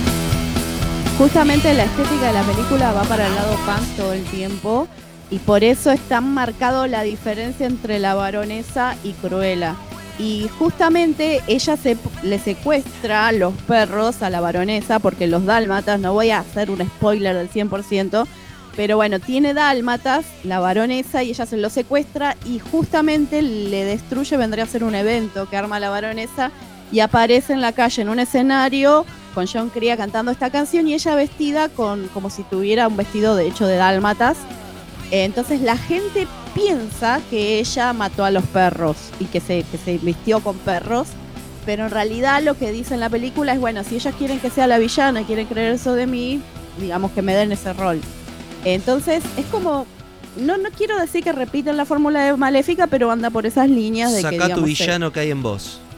Claro, es que en realidad tiene una red, no, es una redención, pero sino por ahí una reivindicación de Cruella, que es como que tiene un trasfondo de su enojo y de por qué va contra esta mujer y que en realidad nunca mató a los perros. Después si se vuelve loca en la segunda parte que se viene porque tuvo éxito, así que van a hacer la segunda parte, ahí ya no sabemos cómo van a encarar la historia.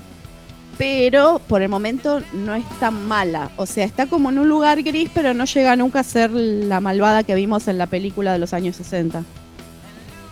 Buenísimo. ¿Cuánto, ¿Cuántas Paolas le damos? Eh, ¿A, a qué, pu- a qué público está dirigido esto, Pavo? ¿Así adolescente o, o niño? Adolescentes, jóvenes adultos, o sea, adultos también nostálgicos. Está, lo que es moda para las mujeres ya es como Pero- el pero diablo es viste a la mirable. moda. ¿Es, es mirable por niños también, digamos? Sí, sí, sí, sí, no tiene nada malo. O sea, el, el hecho es que, bueno, sufre, obviamente como todo villano, en realidad no tan villano, pero bueno, tiene una historia de inicio con algo traumático, pero, o sea, es una película de Disney. ¿Qué puede morir una película de Disney? Pará, pará. ¿Qué muere siempre Le- en una película de Disney? Le mataron la madre a Bambi. Claro, bueno, acá sería su madre de crianza muere. O sea, si sos padre en una película de Disney, quizás tu tiempo en pantalla sea corto. Al- algo te va a pasar, digamos. Claro, justamente, o un familiar, algo que, que sea, digamos, importante para la historia. eh, chao, viste, rest in peace. Así que bueno, justamente tiene una historia de inicio y yo diría que no es una, una redención, sino una reivindicación. Eh, no quiero hacer un spoiler del 100%, porque si la quieren ver, o sea, vale la pena la película, es simpática, tiene un buen ritmo, eh, digamos, es rebelde. Y para, y para ver con, para ver con los chicos, digamos, está Sí, es sí, un sí. chico pone de nueve años, así está bien, digamos. Sí, sí, no tiene nada, nada malo, o sea, porque en realidad ella no mata a ningún perro ni nada, o sea, eh, ella Esa es en la versión de china. villana, pero no, no llega a ser la villana. Claro, es villana, pero tampoco es una hija de. Claro, sí, sí, en realidad ella tiene un justificativo y un motivo muy puntual por el cual va en contra de la baronesa. Perro, perro. Porque, Quiero perro, quiero perro.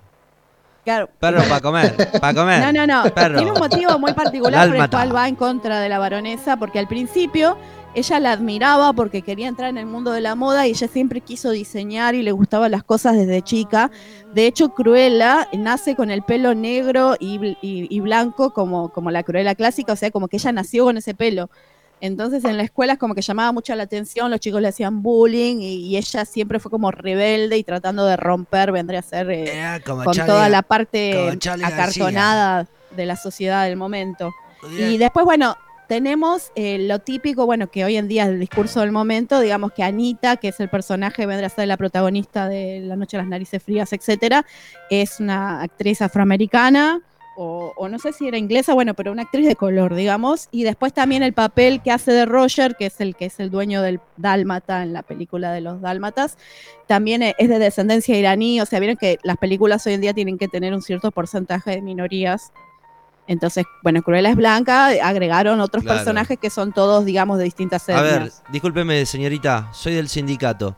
Eh, acá veo por cupo que tienen eh, un travesti, tienen dos judíos, pero me estaría faltando, a ver, un negro, un negro más que el otro negro, Claro. Eh, Hay cupo- cupos para bolivianos, Claro. por ejemplo. No, estamos en Creo que Hollywood. toman en cuenta, Estamos en pero Hollywood. Latinoamericano tiene que ser mexicano, si no, no, no cuenta como latinoamericano. Pero, pero Ellos eh, representan. bolivianos, paraguayos, chilenos, no. o sea, hay de todo. Tendría que haber cupo para todo. Eso déjeselo al cine del Inca, acá estamos en Hollywood.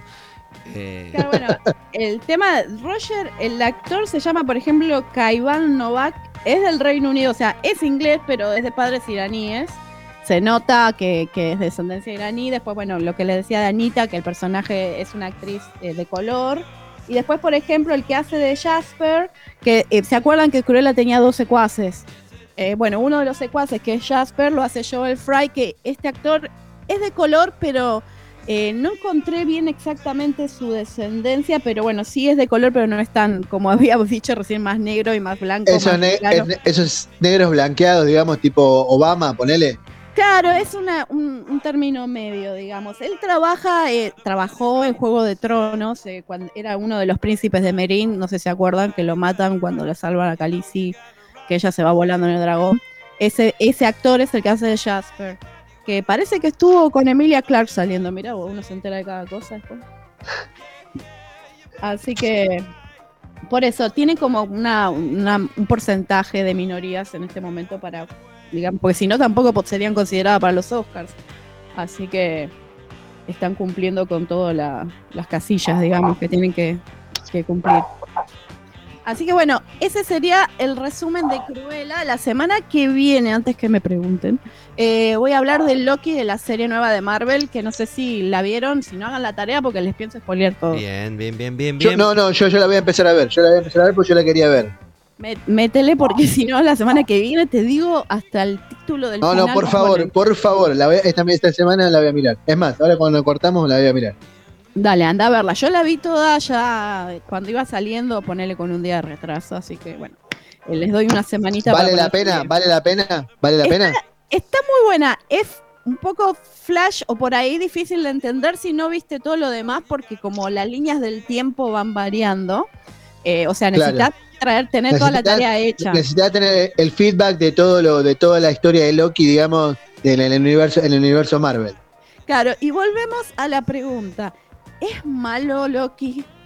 Mm, Es, lo mismo que intermedio. Es, ¿Sabes qué? Es un no, pero Loki es más querible que Cruella. Cruella no es querible, tan querible. No es que Loki no es sí es querible, no es A pesar de que es en lo malo, ¿entendés? En lo que vimos antes.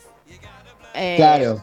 Ahora, después cuando la mires, eh, me, me contás. El tema de Loki también es bueno que Tom Hiddleston, también todas las chicas están ahí suspirando. No es mi favorito, pero lo puedo llegar a dejar pasar al grupo de, del- ¿Lo escuchaste a este pibe, a ese pibe haciendo imitaciones de otros actores? Ah, sí, sí, es genial haciendo imitaciones. Muy, es muy bueno. No, es excelente actor también, o sea, es muy bueno. Él, él había audicionado para ser Thor, pero no, para Thor no me daba. Hasta No, Rubio no. y todo lo demás, no, no, no. No, no Thor, Thor es como. No, Thor es el, el Thor que está, está muy bien, digamos. Para ser Thor está perfecto. Claro, justamente, o sea, eh, como que no me da, Thor tiene que ser más tipo escandinavo, así, tipo vikingo. Y, Claro, no inglés. No inglés, o sea, por más que él me lo dibuje como me lo dibuje Tom Hiddleston, no me da Thor. Así que bueno, eh, está, está, la verdad que tuvo mucho éxito, creo que es una de las más vistas de todas las series de, de Marvel, de Disney en este momento, así que hagan la tarea porque la semana que viene, spoiler, spoiler, spoiler. No, yo, yo, yo la quería ver, yo la quería ver y. Pero mi hijo dice que no, mi hijo dice que la vio un capítulo Sí. y no le gustó. Lo que Así pasa es que, bueno, bueno. tenés que enganchar, digamos, la historia está, está buena, o sea, ahora no voy a entrar en detalle.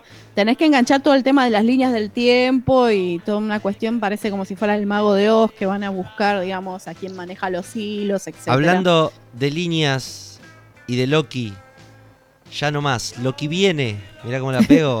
Los Mira, ter- mira, mira, eh. Loki viene. Esa es habilidad. Terror Chu. Ahora en vivo vamos a escuchar. Pavo. eh, bueno, yo me, me despido. Che, muy buena, eh. Muy buena la columna. Que tengan un buen, una buena semana y bueno, la semana que viene miren Loki porque se las arruinó a todos. Voy a tratar de ver. Buenísimo. y- No, no, yo la veo, yo la veo. Estamos en vivo, ya nomás Bye, bye. arrancamos. Beso grande, Pavo. Chao, Pau, gracias. Seguimos en vivo en punto y aparte. Ya se viene Terror Chu. No te muevas de ahí.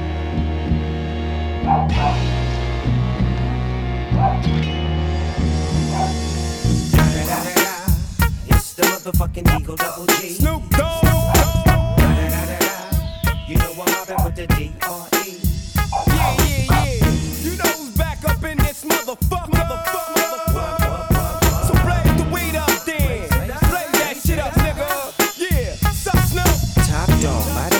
Burn this shit up. DPGC, my nigga, turn that shit up. CPT, LBC, yeah, we hooking back up. And when they bang this in the club, baby, you got to get up.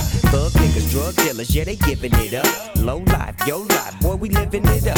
Taking chances while we dancing in the party for show. Slip my hoe a 44 when she got in the back door. Bitches looking at me strange, but you know I don't care. Step up in this motherfucker just to swing in my hair. Bitch, quit talking, quit walk if you're down with the sick. Take a bullet with some dick and take this dope on this jet.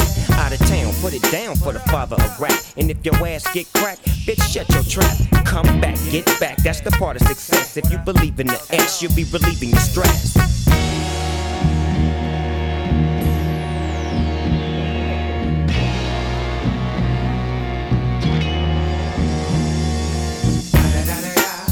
It's the motherfucking D.R.E. Dr. Dre, motherfucker. Mobbing with the D.O. double G. Straight off the fucking streets of CBT. King of the beach, you ride to him in your fleet. Whoop, the Ville rolling on dubs. How you feel? Whoop de whoop, nigga, what? Dre and Snoop Chronic down in the lag. With Doc in the back, sipping on yak.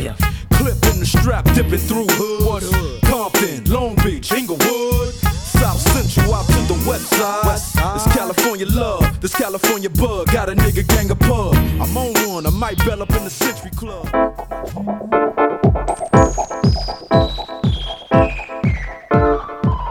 Y ahora nos acercamos a la pista.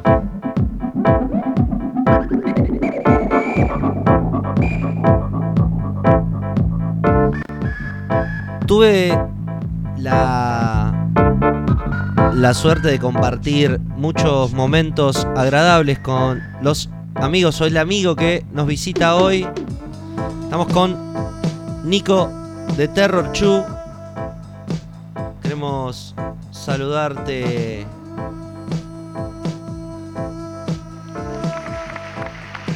Abrí el micrófono, Nico.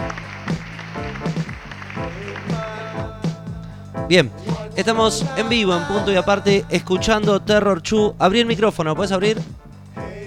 Fíjate.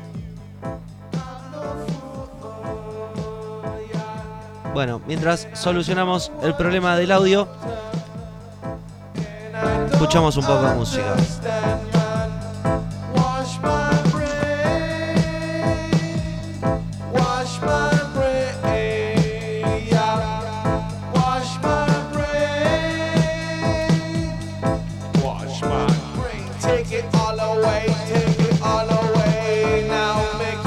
Está. Ahí va, dale que va. Ahí está.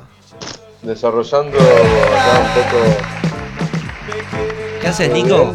¿Cómo te va? Acá andamos. Bien, Muy- bien, tranqui. ¿escuchás Llevo bien? Un rato acá. Qué bueno. Sí, se escucha bastante bien. Genial. Genial. Sí. ¿Vos cómo andás, David? Muy bien, tiempo. muy bien, te quiero agradecer un montón que tu tiempo, la otra vuelta el, el domingo no pudimos hacer la nota, bueno, por, por motivos diversos y hoy nuevamente estás acá, así que bueno, te, Bueno. te quiero agradecer desde ya la, la buena onda como siempre, che, como siempre que le No, pones. gracias, gracias a vos.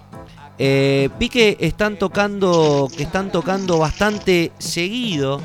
Eh, eso es muy bueno, ¿no? La- las novedades en este contexto en el cual la música se, se paró para mucha gente.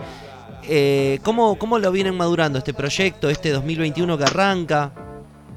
Y ponele que el año pasado fue, fue una tristeza total en mi, en- en- en mi- en- para mí un poco, porque veníamos tocando muy seguido y cuando se cortó todo ya como quedó todo, se fue todo al carajo.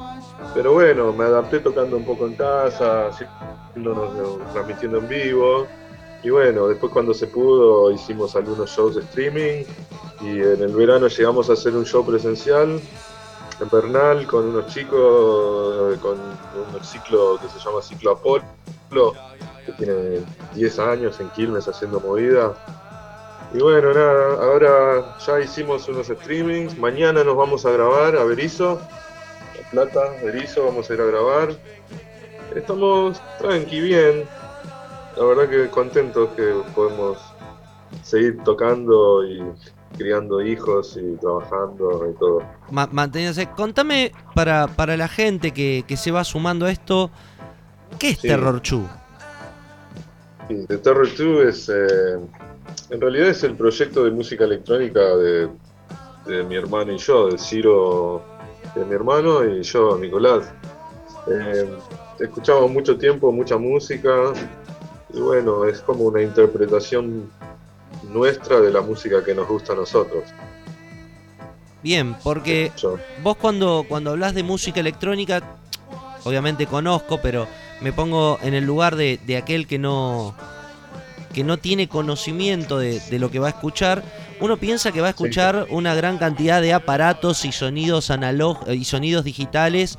eh, y es totalmente lo que venimos escuchando, por ejemplo, que, que lo pueden escuchar en YouTube. ¿Cómo se llama esto? Es la, la última sesión.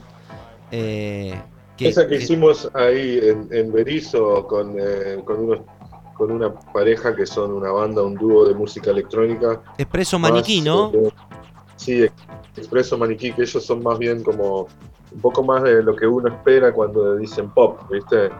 Es, Sí. eh, es más como, como de una forma más conocida. Nosotros, en realidad, lo que hacemos es yo, yo, lo llamo música electrónica más que nada porque los medios que utilizamos para hacer nuestra música son todos electrónicos. Por más que de repente hagamos un reggae o hagamos Claro. un punk rock, lo hacemos todo con sintetizadores, cajas de ritmo, samplers y cosas. Pero bueno, nada, por eso tampoco podemos decir exactamente qué es lo que es que hacemos. Claro, porque vos me decís música Una, electrónica. una sí. banda de rock haciendo música electrónica. Sí, Algo así igual- sería. Sí, igual ponele que eh, yo me crié en, en- en Toronto en los 80s y consumí mucho pop, mucho rap, mucho eh, así tipo techno de las primeras épocas de, los mediados de 80s. Y bueno, sí, eh, la primera vez que, que vibré copado con el rock en mi vida fue cuando escuché Smells Like Teen Spirit de Nirvana. Yo tenía, no sé, como 11 años, 12, y me volvió la peluca. Pero después como que, que de nuevo me volvió a chupar la música más tecnológica. Eh, y después de grande de nuevo, cuando vine para Argentina, recién ponerle a los 17 años, 16, me empezó a gustar el rock un poco. Porque cuando vine para acá, yo escuchaba hip hop y rap y acá nada, nadie consumía eso y, y no, no tenía cabida con nadie. Así que tuve que empezar a escuchar otra música para pegar una onda. Che, cons- bueno. ¿considerás que la música está evolucionando en su aspecto de, de difusión o, o la encontrás estática con todo esto que está pasando? No, yo creo que, que en general es- hay una evolución. La gente se está haciendo más creativa, me parece. Pero, eh, qué sé yo, como, como se ha vuelto medio difícil para alguna gente poder ensayar y tocar con sus bandas, creo que mucha gente está recurriendo a la tecnología para poder eh, hacerse de banda, ¿no? Bueno, Programando. justamente hoy día la, la, eh, la gran cantidad de programas que, que te permiten grabar también te están acercando a, a un lugar donde antes por ahí tenías que recurrir a terceros, ¿no? Por eso Sí, de, la diversidad. Ustedes, ¿cómo Está buenísimo. ven, eh, lo ven eh, dentro de, de un mercado más abierto ahora que, que se puede o todavía cuesta por ahí entrar? Yo- bueno.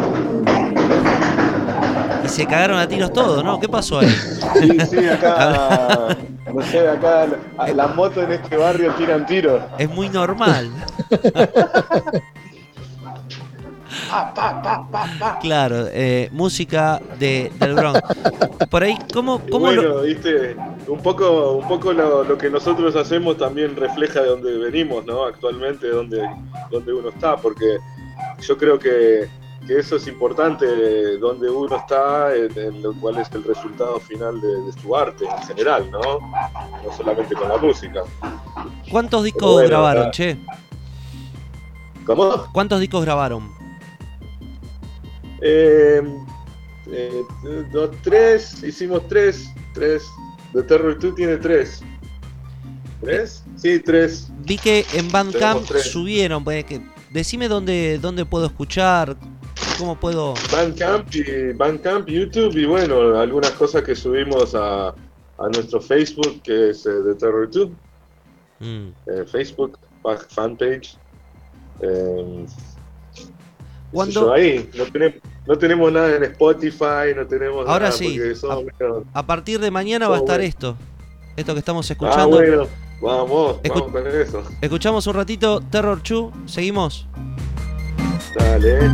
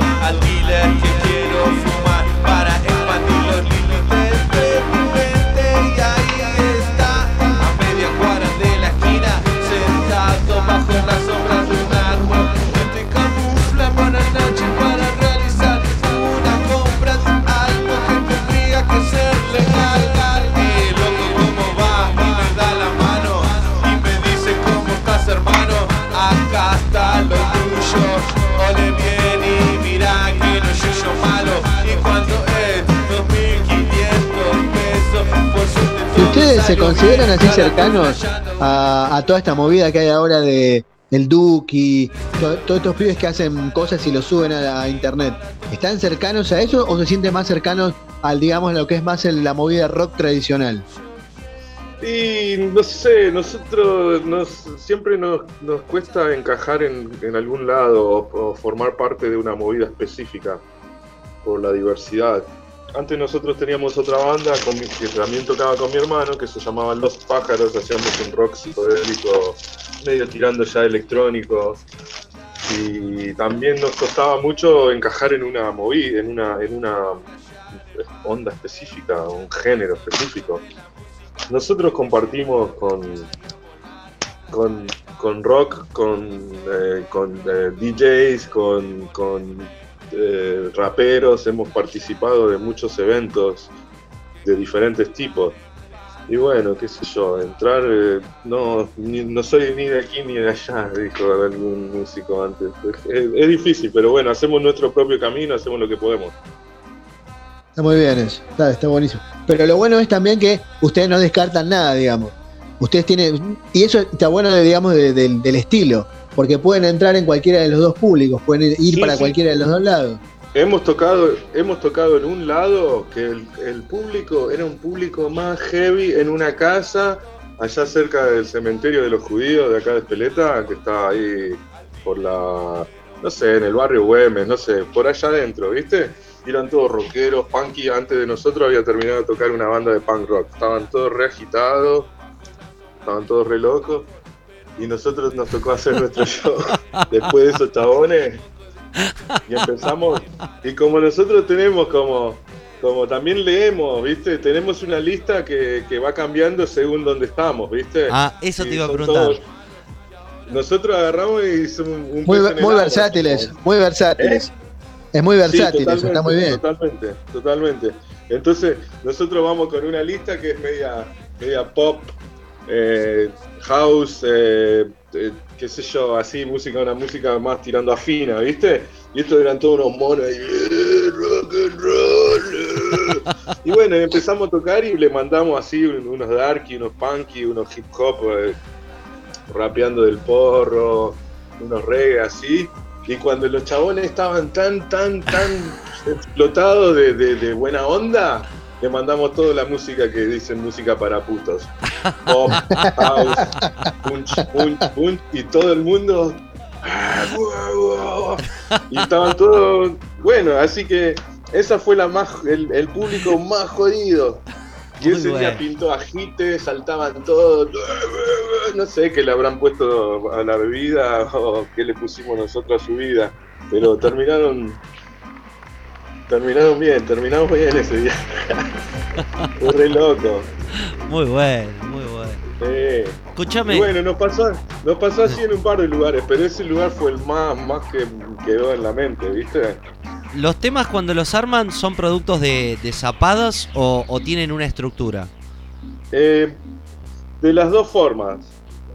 Eh, tenemos ese método de composición que es el método basado en, en lo que es la improvisación. Esto que estamos viendo, eh, el, Sí. el live session, ¿es una improvisación de, de algo o, o el, el show es así? Tiene un, un poco de improvisación y mucho de, de algo que ya está armado. Bien. Sí, sí, sí. sí. Sí, se, lo- se los ve muy coordinados. Recomiendo a la gente que, que busque en YouTube de Terror 2 Live Session. Lo van a encontrar muy sencillo. Y bueno, y si quieren escuchar, veo que, son discos más viejos los que tenés en Bandcamp. Eh, Sí, sí, sí, porque no hace mucho que no hacemos algo más que tocar en vivo y por ahí hacer un streaming así. Pero como te dije, mañana vamos a estar yendo a un estudio, a ese mismo estudio donde grabamos esa última live session. eh, y ahí vamos a- vamos a eh, inventar un EP. Bien, Así bien, que, bien.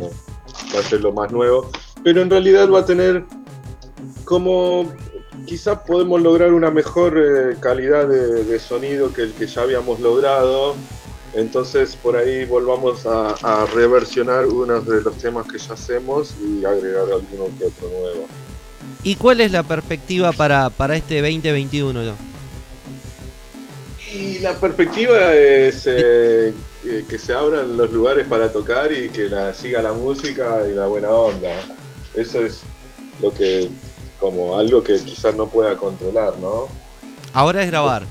Ahora van a ir a Pero grabar. ahora es grabar, ahora es grabar y tener una mejor calidad de sonido, hacer unos videos, algo, eh, para, para poder seguir con esto, que la gente siempre quiere un poco más de contenido, es creo que es la, la era del con- de los contenidos Claro. de multimedia. Mira, cuando arrancamos en el programa comenzamos hablando de todo esto de lo que era la televisión y lo que mantenía Sí. la hegemonía. Hoy en día con, con internet, bueno, todas las, las redes sociales que tenemos, eh, nos ponen al, al mismo lugar, ¿viste? Nos ponen en el mismo...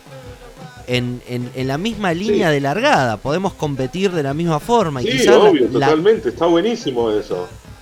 ustedes eh, bueno. se, se manifiestan de, en favor de eso y, y porque si no te si no lo haces ya quedás para quedás quedás en el tiempo viste Un poco, y un poco sí, porque creo que cada que, que cuando vos tenés eh, el acceso y las herramientas para poder eh, utilizar eh, la tecnología y eh, el internet, que es un medio de, comuni- de- como de comunicación, pasa a ser eh, de los que no existían antes, ¿no? Eh, Está buenísimo porque todos tienen eh, como más eh, posibilidades de poder transmitir lo que sea que hagan. Yo siempre con el arte, ¿no? O sea, poder transmitir el arte de cada uno a través de este medio y es fabuloso que se pueda lograr eso cualquier persona común. Sos inteligente y sabes cómo manejar las redes, calculo que tú puedes llegar ahí muy bien, ¿entendés? Sí. Con, con un producto quizás hasta mediocre, ¿entendés? claro hoy no se trata de, de la calidad sino de cómo lo vendés cómo lo lo Cual, tal exponés cual, es así. bueno Sí, seguimos sí. ¿Te parece si seguimos escuchando un poco más? ¿Querés escuchar algún tema? Eh, eh, eh, ¿Tenés algo- al- algún material? A ver, de mientras buscamos. A ver. Y no sé, si vos podés, tenés acceso ahí, podés poner uno de los temas que está a través, desde el Bandcamp, Sí, ¿cuál querés? de- de- del disco de Wash My Brain, ponete Sad Faces. Que es como un tema punky, electro, punky, punky ahí para, para los más rockeros que están ahí. Como una onda medio punk. Eh, ¿Cómo se llama el tema? Sad Faces, caras tristes, creo que está por ahí el sexto, sexto, séptimo. Bueno, estamos en vivo con The Terror 2, con Nico, un amigo de la casa, un amigo personal, que bueno, te agradezco un montonazo, che, que siempre estás ahí presente. Vamos a escuchar No, gracias a vos, David. Sad Faces. Siempre, siempre agradezco eh, que, que la gente piense en nosotros por- en, las cosas que hemos pasado, como hemos tocado muchas veces juntos, y con David y, y banda que alguna vez tuvo y otras bandas de antes. Está bueno, buena onda.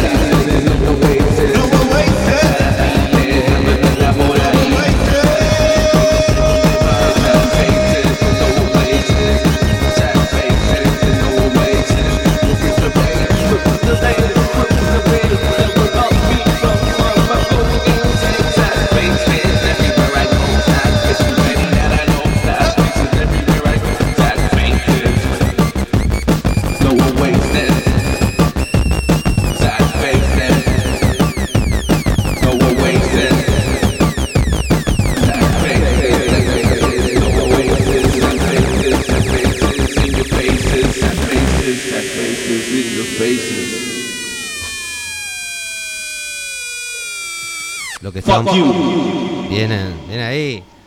Lo que estamos escuchando, Terror Chu, en vivo con Nico. Estamos en punto y aparte. Che, muy bueno, ¿eh? Muy bueno. Un disco viejito, del año 2016. Wash My Brain. ¿Cambió algo de, de lo que van haciendo ahora? ¿O siguen manteniendo esa línea? ¿O cambiaron las influencias? Eh, no, pero estamos como. Estuvimos compartiendo mucho, o sea, en estos últimos, ponele, el año pasado y el ante- año anterior, estuvimos eh, compartiendo mucho con, con DJs, ¿viste? Eh, como que también, bueno, a mí siempre igual me gustó, me gustó, como les dije, viste, más temprano, que me crié en un lugar escuchando música, más bien música electrónica, ¿no? De, de pibe y después de más grande siempre me gustó la música, así lo que techno, ¿Cuáles, son las, las bases? Las bases, sí, qué sé yo, no sé. Kraftwerk. Y Kraftwerk escuché cuando tenía como 25 años, 26. No, escuchaba DJs, muchos DJs, mucho rap. Eh, cuando era pibe estaba Public Enemy, era como allá arriba, Run DMC. eh, qué sé yo, KRS-One, eh, Dr. Dre. Eh, pasaste un tema ante Dr. Dre. Sí. Y después, bueno, eh, exponentes de música electrónica no me acuerdo, pero también mucho pop. Pop es eh, de los 80, ¿viste? Y yo creo que ahí se fue formando todo. Sí. Un poco que lo que hacemos ahí. Bueno, y después de haberme venido a donde vivo ahora, donde se consume mucha cumbia, eh, yo llegué acá a los 14 años y bueno, qué sé yo, para mí la cumbia era como, como una continuidad latina de lo que era el rap, porque es más como su- A ver, quédate, que eh, pues, sale como entrecortado el, el sonido. Sí. Eh, ahí está. Ahí se recuperó. La cumbia es como el rap, ¿qué? Por ese mensaje de, de controversia, por, por, la margin, por lo marginado del asunto. que, con, eh, que, que- que en algún momento llega como a- al mainstream, como, como hizo el rap que llegó al mainstream y, y el hip hop también, ¿entendés? Como la cumbia llega al mainstream y ahora como que hay, muy, está llegando, va, siempre hay una como un mainstream de cumbia, ¿viste? Sí. Pero bueno, yo lo disfruto también, porque me gusta la música. Sí, totalmente. Totalmente. Y me gusta bailar, a mí, qué sé yo, como sea, está todo bien con todo.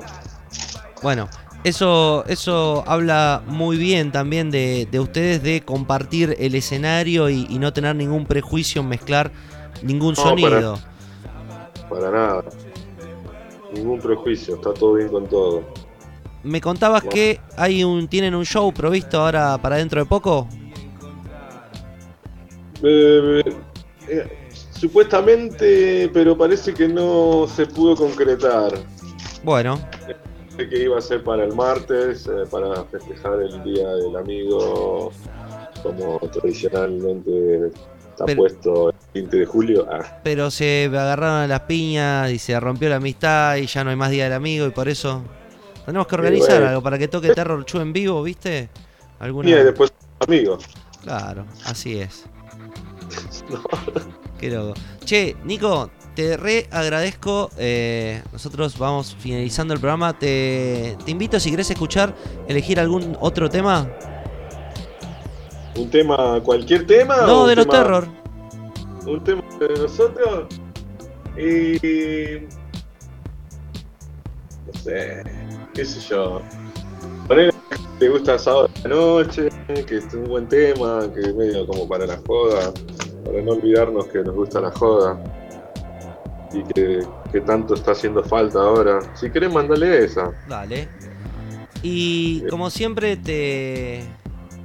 Te despido, che. Va, como siempre te despido. Como siempre te agradezco y te despido porque es el momento de finalizar la emisión. Dale, David, de una. Yo estoy muy agradecido por, como te dije, por, por la, por la consideración. Se corta, che. Bueno, perdemos la comunicación con Nico de The Terror Chu. Para encontrarlo pueden hacerlo en Instagram, en las redes sociales, en YouTube. Lo que estamos escuchando, sábado la noche, The Terror Chu.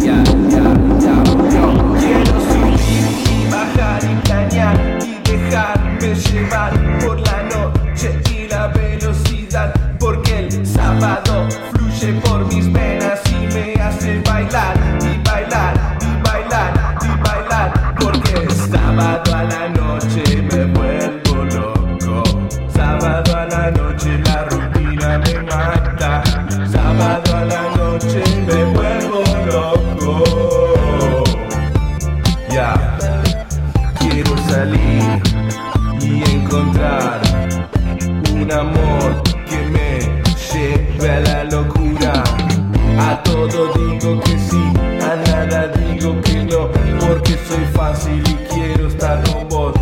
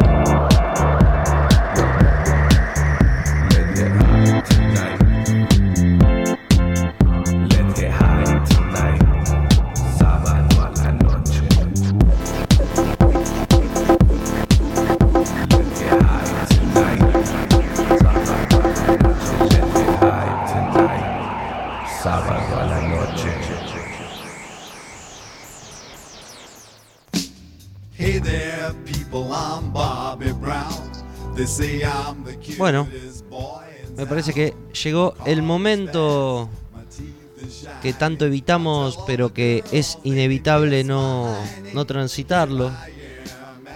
Que Todo llega y todo pasa. y es cuando pasás los 35 años ese momento que intentamos evitar, pero, pero seguimos. Seguimos porque, porque acá estamos.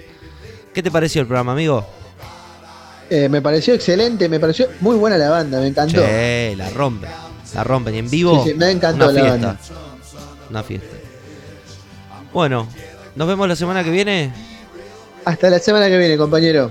Mandamos un saludo grande a todos los que están del otro lado, a la familia de Terror Chu.